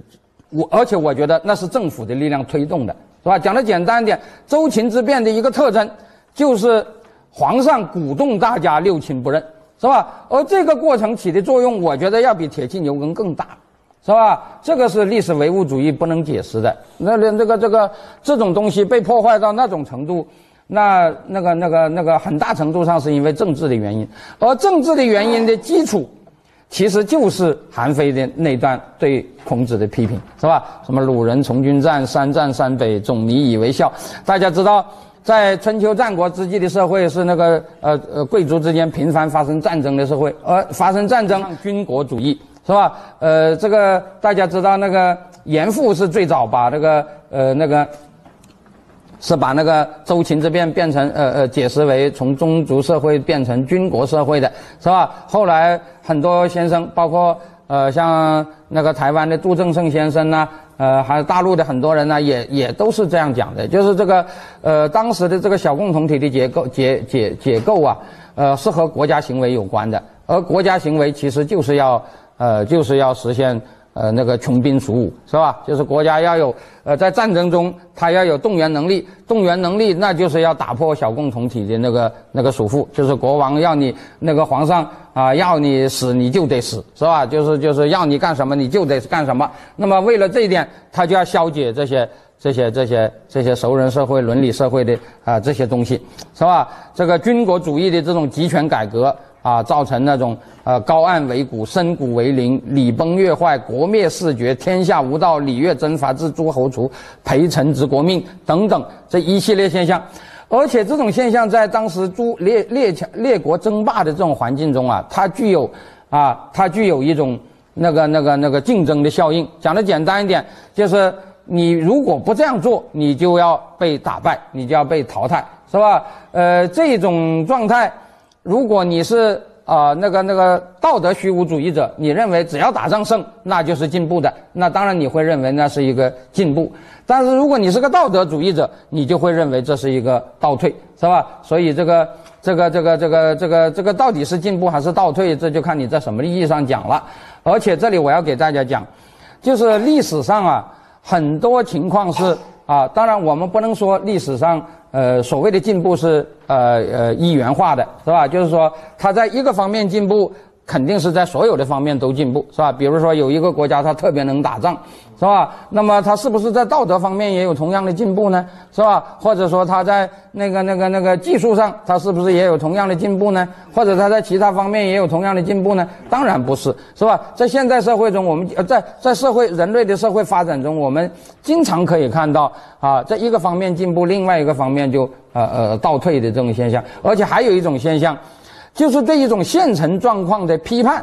经常是用扶旧来表述的，但是这个旧实际上是扶不了的，是吧？这种所谓的扶旧的表述，其实说穿了是一种，就是康有为讲的脱古改制，是吧？最典型的例子就是西方的文艺复兴，是吧？西方的文艺复兴难道不是复古吗？是吧？他讲的其实就是我们现在不如希腊罗马，是吧？他讲的就是要复兴希腊罗马的那个东西，但是，啊，所谓的复兴希腊罗马，其实就是对现成中世纪的一种批判。是吧？这里我要讲啊，呃，近代以来对儒家的评价非常之两极化，是吧？呃，对儒家最严厉的批判就是说儒家是主张伏必倒退的，是吧？这个说法不仅呃毛泽东有，是吧？那个那个鲁迅也有。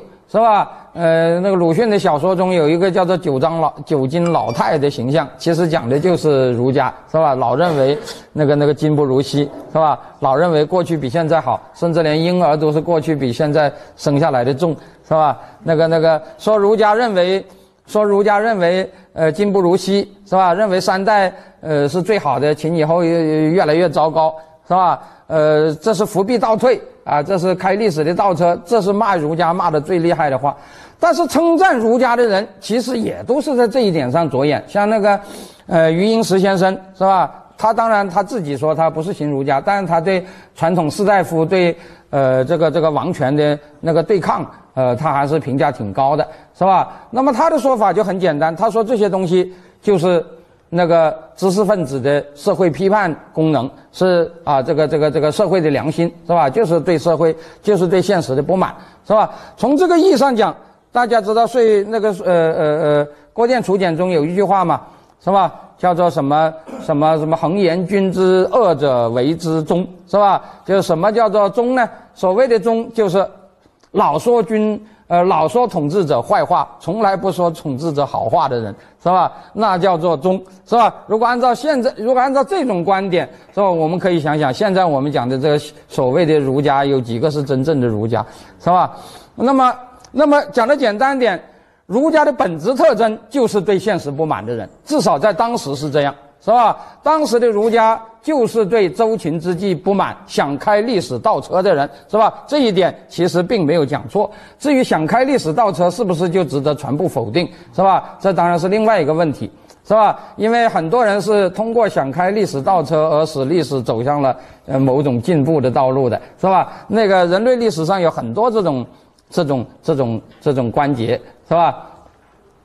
但是毫无疑问，是吧？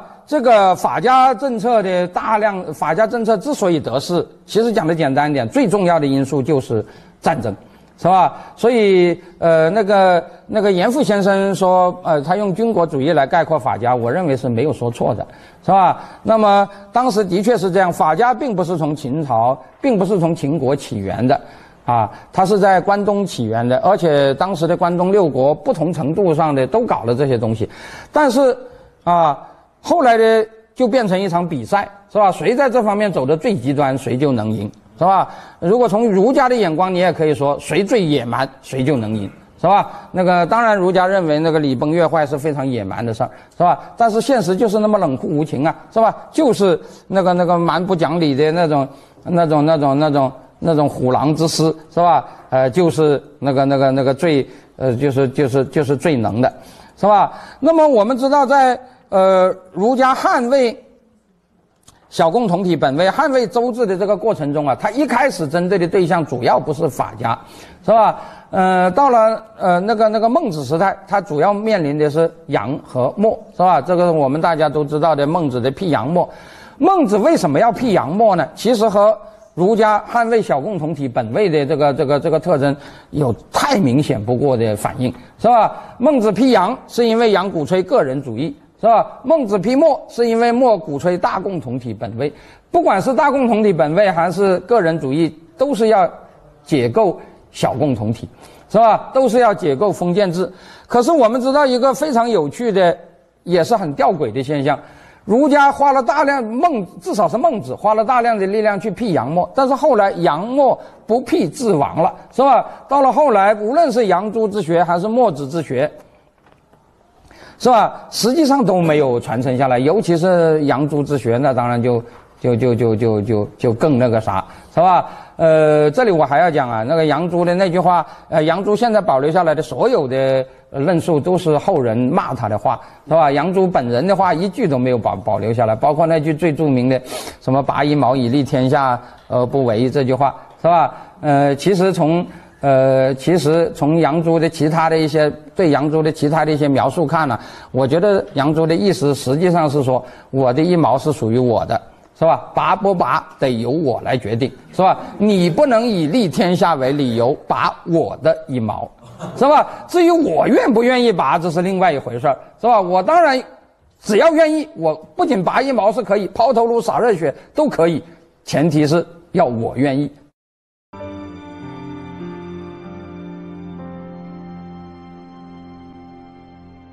而墨子就认为你的一毛属于天下。是吧？天下有权利拔你的一毛，甚至是吧？老实说，天下有既然有权利拔你的一毛，也就有权利砍你的一个胳膊，也就有权利杀你的头，甚至有权利是吧？杀掉一亿人的头，因为天下有七十亿人嘛，是吧？那个、那个、那个、那个、那个，以以多数的理由就可以。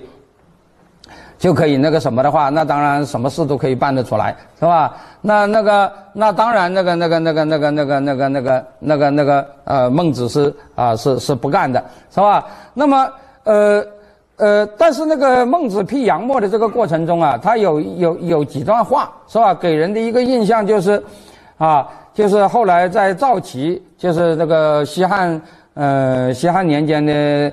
呃，大儒，呃，也是现在我们看到的孟子注中最早的一个作者，是吧？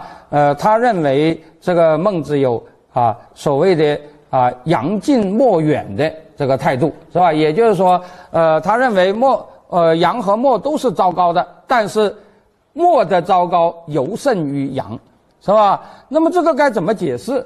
是吧？这就是个很大的问题。有人说，呃，后来在民国年间，在新文化运动时期，很多人做过解释，是吧？有人说啊，那个那个，呃，孟子的意思是说他是中庸之道，是吧？认为这个孟子过于呃，墨子墨翟过于理想主义，过于大公无私，而那个呃呃呃杨朱又过于呃呃呃呃个人主义，他想持一种呃那个折中的立场，是吧？但是我们知道，其实。呃，那个那个，孟子在这句话后面，他就明确讲了，他讲的意思不是折中主义，是吧？比如说，孟子就提到一个人叫做啊，叫做子墨，他说子墨就是在这两者之中啊，之中呃呃呃呃呃折中的，是吧？呃，孟子说，折中是可以的。是吧？但是如果你这种折中是没有分析的、没有比较的，那和走极端是一样的，是吧？就是所谓的“执中为禁之，执中无权，由执一也。所恶执一者，为其贼道也，举一而废宝，废白也。”也就是说，孟子并不是想在杨墨两家之间和稀泥的，他是有他自己的原则的。那么他的原则是什么呢？是吧？他的原则。啊，有些人说啊，呃，孟子的意思是说，呃，人是可以利他的、立功的，但是要呃呃适可而止，是吧？利他也要利自己，是吧？不能只利他。孟子是反对大公无私的，是吧？我觉得这个说法也是不对的，因为大家知道，在孔孟的言论中也有很多讲什么什么什么什么什么那个舍身成仁呐，啊，什么什么那个那个啊那个那个啊，就是这这一类的这个这个话，是吧？所以啊，我觉得最根本的一点，其实还是像赵齐讲的那样，其实他还是啊，呃，他还是强调所谓的亲疏之别。讲的简单一点，就是孟子认为，你这一毛不是国家的，不是皇上的，也不是你自己的，是谁呢？是你父母的，是吧？就是他讲的那个啊，养猪之道，为己爱身，虽为礼尚德，不敢毁伤之意。所谓不敢毁伤之意，就是。那句话是吧？呃，身体发肤受之父母，不敢毁伤，是吧？也就是说，在孟子看来，杨朱认为我的一毛由我做主是不行的，是吧？墨子认为你的一毛就是天下做主，是吧？这个这个这个也是不行的。那那个按照墨子按照孟子的说法，你的一毛是受之父母，是吧？应该是由父母做主，是吧？因此，这个你能不能为国家尽忠呢？是吧？这就看你父母的态度了。如果是啊，比如说岳母刺字的那种传说，是吧？假如那个你母亲说啊，你应该为国家效忠，那你当然，那你就忠孝两全了，是吧？但是如果你父母说你应该啊为我养老，是吧？那就成了那个孔子讲的是吧？鲁人从军战，三战三北，是吧？那么在这个问题上，他们呃，这个这个这个孟子辟杨墨的那个啊，那个那个思想是。是是很自然的，是吧？可是我们注意到，杨朱讲的个人主义，不管当时是不是具有现实性，但他的确强调的就是我的一毛由我做主，这一点在当时是做不到的，是吧？而这个墨子讲的这个天下主义，它又有一个很大的特点，它有很强的民粹特征，甚至现在有人说，呃，墨子是。呃，是是是是是原始共产主义者，是吧？我们知道这个墨子，他一他一方面强调草根性，另外一方面他专门跟强势者作对，是吧？大家知道，尤其是在当时的兼并战争中，墨子从来是无条件的站在嗯那个那个呃弱势的一方，是吧？就是谁要呃甲要进攻乙，他肯定是帮乙。是吧？那么这个现象和后来的那个秦是是是是是，那是完全是相反的，是吧？所以后来得势的既不是墨，也不是杨，而是结合了杨墨两家的个人主义和大共同体本位，但是都是以君主利益为本位的一个学说，这就是法家学说，是吧？法家学说强调大共同体本位，但是这个大共同体就是皇上。是吧？这不是什么那个那个什么什么什么草根呐，什么什么呃那那那个那个那个那个那个呃莫迪所所设想的那种呃那那种东西，是吧？呃，但法家也非常强调个人独立，是吧？但是法家讲的个人独立，只是独立于爹妈，只是独立于你的熟人群体，只是你六亲不认，你绝对不能独立于皇上。是吧？讲的简单一点，是吧？呃，这里我要提到在经济史上的一个争长期争论的话题，就是很多人都认为法家是推行私有制的，是吧？最常见的一个说法就是，呃，商鞅坏井田，开阡陌，民得买卖，于是中国就从，呃，井田制变成了土地私有制，是吧？那个井田制后来又被认为是土地国有制。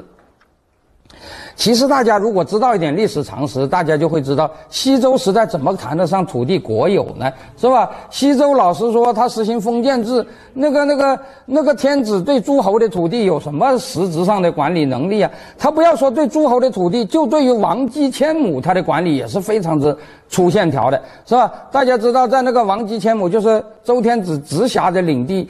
他搞一次调查，就就作为一件大事，要记在历史上，什么什么什么什么不及千亩啊，什么什么这一类的事，是吧？实际上就是在他的直辖领地，基本上他都是放养的，何况那个诸侯的那些土地，他更是呃根本就管不了。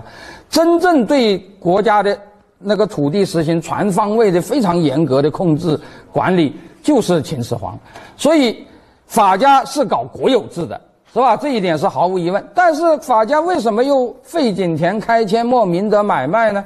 是吧？法家的确也在搞私有制，但是他讲的搞私有制，不是针对国家而言的私有制，而是针对小共同体而言的私有制。讲的简单一点，就是他鼓励你跟爹妈闹独立，是吧？跟跟跟那个呃，跟那个村社闹独立，跟宗族闹独立，是吧？总而言之，你跟那个那个那个那个那个呃那个那个你所在的熟人社会和。呃，亲人社会闹独立是吧？你独立出来，不是要你真正变成近代意义上的个人是吧？在这一点上，呃，康有为当然是没有意识到的，是吧？康有为认为，只要这些人独立了，那就是自由平等的了。那当然不是，他把这些人独立出来，是让你变成皇上的那个工具。单点是让你变成那个皇上统治机器上的一个螺丝钉，是吧？皇上把你拧在哪，你就拧在哪。是吧？你你你你不能听爹的，不能听妈的，但是必须听皇上的，是吧？这个这个，那么，因此最后的结果啊，周至衰亡以后，杨墨皆衰，自主的个人主义与民本的普世主义，是吧？和小共同体本位的制度都走向了衰亡，而皇权操控下。瓦解宗族的伪个人主义和军国至上的军国主义都膨胀起来，这就是我们在秦制中看到的现象，是吧？秦制，你说他是不是鼓吹个人主义呢？他的确鼓吹个人主义，而且鼓吹到了匪夷所思的地步，是吧？呃，这里我要讲啊，呃，自从睡虎地秦简发现以后，后来又陆陆续续发现了一些秦代的法律呃资料。是吧？人们就开始觉呃对秦的法律有了一些了解，是吧？了解以后，人们就觉得秦代的法律实在是有点那个那个那个奇妙，是吧？比方说，呃，按照秦代的法律观念，是吧？一个家庭之内，夫妻、父子都是各有各自的财产的，是吧？比如说，呃，按照秦律的规定。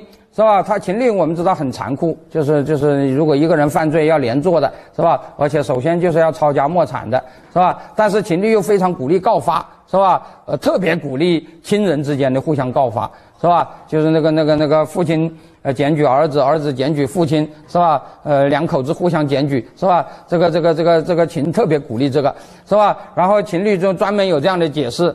呃，叫做啊，说是夫有罪，妻先告，其财不收，是吧？说这个呃，丈夫犯了罪，妻子去告发他，妻子的财产就可以不被没收，是吧？然后呃，妻有罪，夫先告，呃，其财。必夫，是吧？也就是说，好像父亲呃，好像呃，丈夫的地位还是高一点。丈夫如果呃呃呃，不是呃，妻子如果犯了罪，丈夫去告发，不仅丈夫的财产可以保留，妻子的财产也可以奖励丈夫，是吧？这个我们今天看了都觉得很奇怪。妻子的财产用于奖励丈夫，这是什么意思啊？是吧？就是现在你说把我老婆的财产用来奖励我，我都认为是一个毫无意义的事儿，因为我们本来就是一回事儿嘛，是吧？我当时就说，我说难道秦当时还搞了婚前财产公证不成？是吧？秦是怎么判断夫的财产和妻的财产的呢？是吧？大家知道那个秦律中还有很奇怪的那种条文，什么呃子到父应该如何如何，父到子应该如何如何，是吧？专门还有一条叫做奴婢到主之父母不为道主，是吧？说那个奴婢到主是非常严重的事儿，是吧？这这一点，老实说，呃，有人说秦是封建制取消了奴隶制，呃，这个是。最荒唐的一种说法，是吧？呃，典型的奴隶制就是一个奴隶主拥有很多奴隶，他可以自由处置的这种现象，秦汉才大力发展起来。以前三代没有这种现象的，是吧？三代那个都是宗族经济，那根本就没有什么个体经济，当然就也也谈不上所谓私私有奴隶。秦是维护这个东西的，所以秦律规定，奴隶偷主人的东西，要比偷一般人的东西要受到更严重的惩罚。但是他专门有条规定。如果偷的不是主人，而是主人的父母，那就跟偷平常人一样。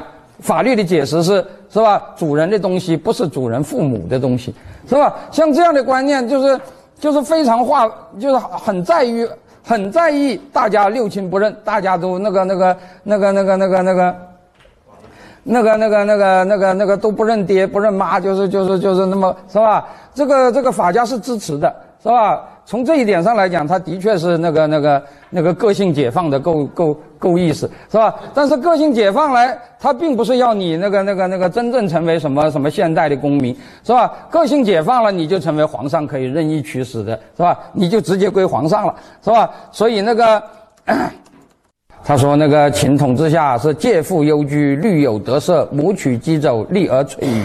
抱负其子，与公并举，父姑不相悦，则反臣相讥，是吧？呃，现代汉语中还有反臣相讥这个。这个成语就是从呃这一段话来的，是吧？呃，说说那个秦呐，那简直就是六亲不认到了极点，是吧？儿子见父亲一把锄头，父亲的脸就掉很难看，是吧？然后母亲到儿子家借一个笤帚簸箕，儿子一家就骂骂咧咧的，是吧？那个媳妇生了男孩就得意洋洋，不把公公放在眼里，婆媳一语不合就反臣相讥，是吧？你看了这段话，你就想想。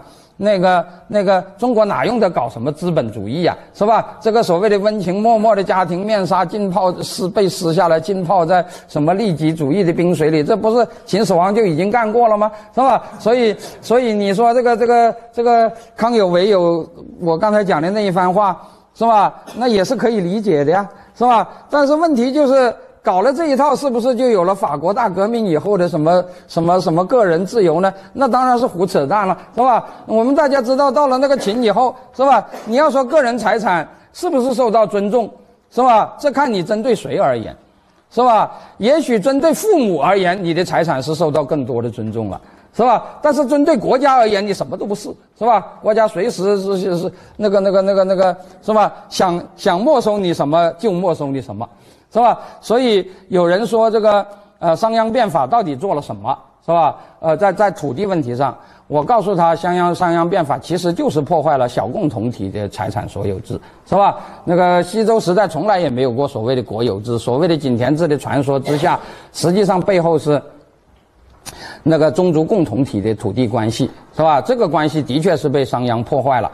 是吧？那么商鞅解构了这些东西，把所有的人都变成国家的编户齐民，而且而且现在有足够的事实表明，秦汉时代是实行授田制的，是吧？就是所谓的那个县民民田，是吧？所有的人的土地都是国家的。当然了，如果如果比起以前。呃，你跟爹妈、跟宗族、跟小共同体的关系而言，说是你的也可以，是吧？因为你你以前是要受到小共同体的管束的，现在这种管束早真的是没有了，是吧？你可以不把爹妈放在眼里了，是吧？但是国家要没收你，比以前更方便了，是吧？讲的简单一点，就是这么一回事儿。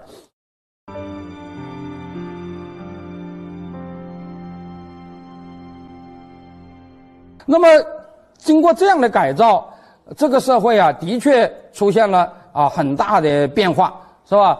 呃，这里我要说，我现在时间不够，我就不能详细讲了，是吧？像这样的现象，呃，可以说是比比皆是，是吧？呃呃，后来的那些人说啊，说那个秦人呐，呃，是根本就是完全灭亲情的，是吧？秦人判断。呃，是非的标准就是权力啊，谁的官大，谁就是那个值得尊重的，是吧？时不知得为绝世文，故言吕故吕言以功胜武其乡人，郎中以上爵傲其父兄，是吧？你你官比我大一级，你就是爹，是吧？这个这个这个这个这个，我我的爹如果是老百姓。是吧？那我就不把他放在眼里，是吧？甚至我的爹如果是黑五类，那我还可以踹他两脚，是吧？这个这个这个这个这个这个这个毛主席叫我踹踹他，是吧？那那我当然就可以踹他，是吧？这个这个 像这像这样的这种，是吧？像这样的这种，就是法家自己也说，说他要追求的就是啊，大家都抛弃亲情，是吧？上士亲亲而爱师，中士上贤而说人，下士贵贵而尊官，是吧？就是啊，我们都服从官。这个官是谁呢？官并不是我们的主人。我前面已经讲过，官不是领主，是吧？那么官是谁呢？官就是受宠的奴才，他的权利来自皇上。所谓的尊官，其实就是尊皇上。除了皇上以外，谁都不是。是吧？这个官值得尊重，也是因为他受宠，是吧？他假如不受宠，谁会尊他呀？是吧？他假如不受宠，说实在的，还比连我都不如呢，是吧？就像那个李斯讲的那样，他到了死到临头了，他就会说，他连想当一只狗都不不可能，是吧？想做上蔡东门之一犬而不可得，是吧？那个、那个、那个，所谓尊官，其实就是这个意思，是吧？那么像这样一种现象啊，我们应该怎么理解，是吧？我这里前面提到改土归流，其实就是这个，就是这个情字啊，它就是，呃，就就是这样的，是吧？就是那个我前面呃，这个我就不详细讲了，是吧？那么因此啊，我们现在讲的很多这个到了中国走向现代化的这个近代，是吧？那么阻止中国走向近代化的啊，基本的这个逻辑结构和基本的。呃，制度规则，甚至我们的思想观念，是吧？主要都是秦以后建立的整个这一套东西，是吧？呃，所以啊，这一套东西啊，呃呃，它和近代社会的那个啊那个很多东西的那个对立，它往往会由于秦制对小共同体的破坏而被人忽视，是吧？比如我们都知道，现代社会是强调子女呃独立于父母的。啊，我当然我这里指的是成年子女了，是吧？而法家他也鼓吹六亲不认，那于是很多人就说这个法家要比儒家更现代化，是吧？那么还有些人说，那个那个儒家是主张德治的，而法家主张法治，是吧？法家主张法治就是所有的人都啊一在法律面前一律平等。虽然这些人也承认当时的法律并没有经过民主律法立法什么什么什么等等，但是他们仍然认为。在不管是什么样的法律，在法律面前人人平等，总是比呃嗯总是比不平等更好嘛，是吧？但是近代的一些史学家其实就指出了一个很有趣的事事实，就是法家所讲的。人人平等是什么意思呢？不是在法律条文面前人人平等，而是在皇帝的意志面前人人平等。讲的一点，讲的简单一点，就是皇上要杀谁就杀谁，包括没有罪的他也是要杀的。皇上要饶恕谁就饶恕谁，包括罪大恶极的也要饶恕。在皇权面前，你是人人平等的。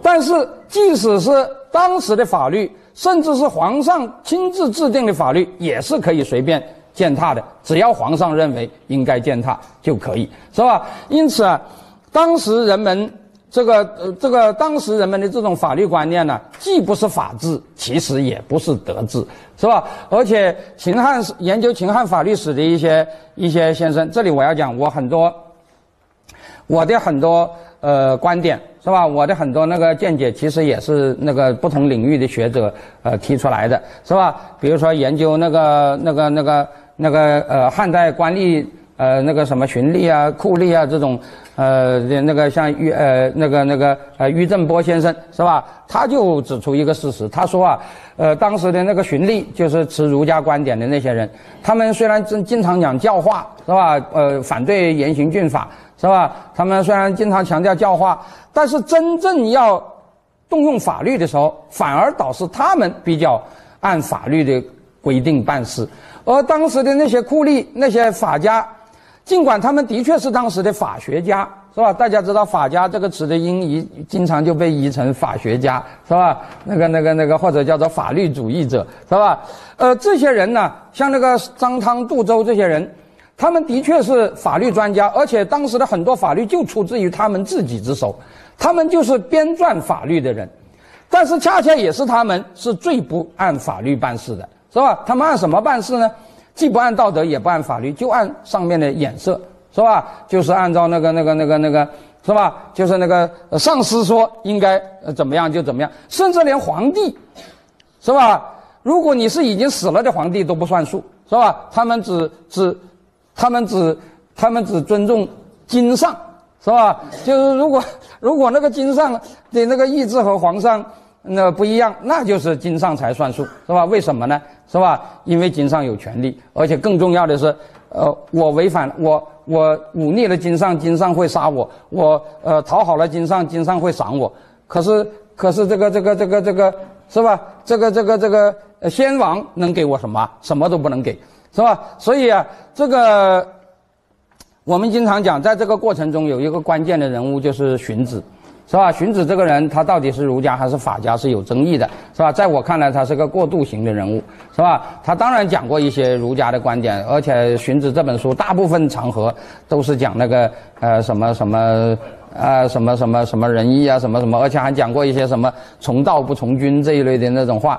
但是他有几个观点是是明显的法家观点。第一个就是性恶论，是吧？这个我前面已经讲过了，是吧？这个性善论和性恶论不是一个实证的问题，其实就是个大小共同体本位的问题，是吧？就是一个那个那个你你是主张陌生人社会的规则，还是主张那个熟人社会、亲人社会的规则的问题？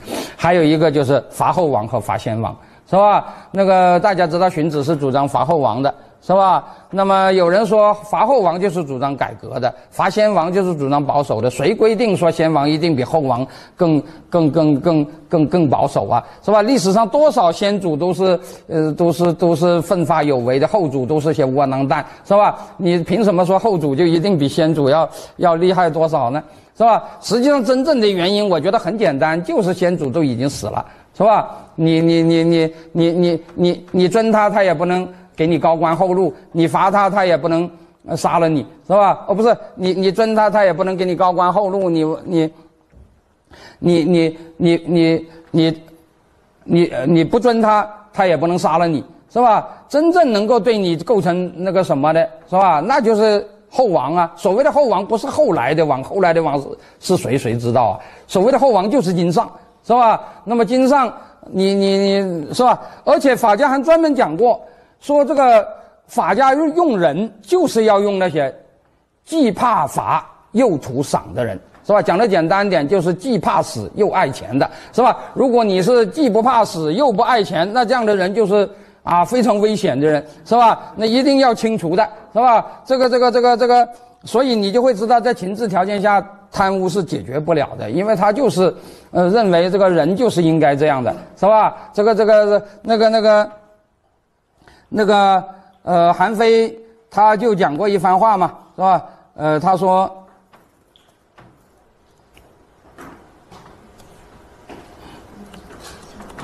是吧？韩非说，呃，这个这个啊，这个这一点呢，我要讲。呃，虽然我们经常讲君君臣臣父父子子，但是在呃春秋战国之际的那个时段，所有的重要的思想家都指出。父子的关系和君臣的关系是不一样的，是吧？讲的简单一点，就是父子之间有骨肉之亲，而君臣之间没有，是吧？但是对待这个不一样，不同的人有不同的态度。儒家的观点就是，是吧？呃，君臣无骨肉之亲，所以对于君臣是可以选择的，是吧？就是如果他真的像父亲那样爱我，那我就像父亲那样对待他；但是如果不是，那我就啊，那我就不干。这就是所谓的君不君则臣不臣，是吧？但是法家就认为，是吧？正因为这两者是不一样的，是吧？所以对于臣对于君，就不能像父亲那样要求。是吧？呃，没有什么君必须先先呃先先先先那个那个爱护你，你才忠于他呃的说法，是吧？即使是暴君啊，你也必须百分之百的啊忠于他，是吧？但是呃，法家也讲了，是吧？他说人都是自私的，是吧？而且人也正因为是自私的，才比较好统治。是吧？他说啊，呃，这个这个呃人呐，呃，他都是呃爱钱的，是吧？所以呃，你用赏就可以呃呃呃支配这些人，是吧？而这些呃呃人又是呃那个那个避害的啊，或者说是怕死的啊，因此你用罚就可以呃制止他呃呃不违背你，是吧？他说呃，臣之于君，呃，无骨肉之亲也是吧？但是他不敢造反，为什么呢？怕你杀。是吧？于是他得出一个结论，是吧？他说：“如果有一种大臣，是吧？若此臣者，不为众诛，不立众赏，不可以罚尽也，不可以赏死也。此为之无义之臣，无所少而去者也，是吧？就是如果有一有一些人是既不图赏，又不怕罚，既不贪财，又不怕死的，那这种人那是要不得的，是吧？那一定要铲除，是吧？所以你你说像这样的这这种状态，这个。”这个这个这个这个这个这个腐这个腐败怎么可能解决呢？是吧？实际上这种制度是鼓励人腐败的，是吧？那么当然，像这种现象啊，我可以说，呃，从秦以后延续了两千年，这这里两千年是有一些变化。这个变化在今天的这个场合我也不能多讲了，是吧？呃，但是我可以讲，它的基本原则并没有变，是吧？所以才可以理解，到了近代，中国那些。长期受到儒家观念影响，但是对现实不满，但是又无可奈何的人，他们一看到西方有另外一种行为规则的时候，他们自然就产生了非常大的那种向往，是吧？呃，新文化运动把西儒给对立起来，但是在呃戊戌以前，西学对中国的影响其实完全就是因为古典儒家对。这个法家整个这套情志的不满，而使他们产生的那个那个影响，是吧？那么像这样的呃，这个影像这样的这个思想过程啊，到了戊戌以后，当然发生了很大的变化。我在这里不能详细讲，是吧？这种变化其实呃，在我看来和日本对中国的影响有很很大的关系，是吧？但我这里就不详细讲了。我总而言之讲的就是，到了新文化运动时期。呃，这个情况就发生了很多变化，是吧？那新思想，包括学习西方的最大的阻力，被认为是儒家，是吧？但是，呃，对儒家的否定，到了文革的时候登峰造极，是吧？但是否定了儒家以后，并没有使中国变成一个自由民主的社会，反而使得呃仁义道德也没有了，自由民主也没有了，整个社会变成像那个呃一个野兽般的那种状态，是吧？那么从今天看，是吧？我们的确是。有很多需要啊回顾的事儿，是吧？总体上来讲，这个周秦之变以后建立的这个体制，我们啊是没有充分的认识的，是吧？这个没有充分的认识，当然有各种各样的原因，其中有很重要的一个原因，就是是吧？呃，在这一点上，我倒觉得，呃，毛泽东的价值立场我是完全不同意的，是吧？他站在法家立场上，呃呃呃呃去反儒，但是毛泽东他是把儒当做。极端专制的一个障碍来看待的是吧？就所谓的呃所谓的儒法斗争是吧？呃，他的这个说法我不能说是正确的，但是当然那个那个现我们现在有有有有有批判专制的更更更重要的那种武器是吧？但是他这个说法不是无源之水无本之木是吧？在这个呃在这个呃在这个在这个周秦之变这个时期啊。呃，的确啊，他给我们留下了一种遗产。这种遗产，呃，我们现在不能说是贵是是民主和专制的对立，但是至少它是贵族政治和君主独裁的啊一种一种一种张力，是吧？这种现象在新的时代，我们应该怎么看待？始终是我们研究思想史应该解决的一个问题。我就讲到这里，谢谢大家。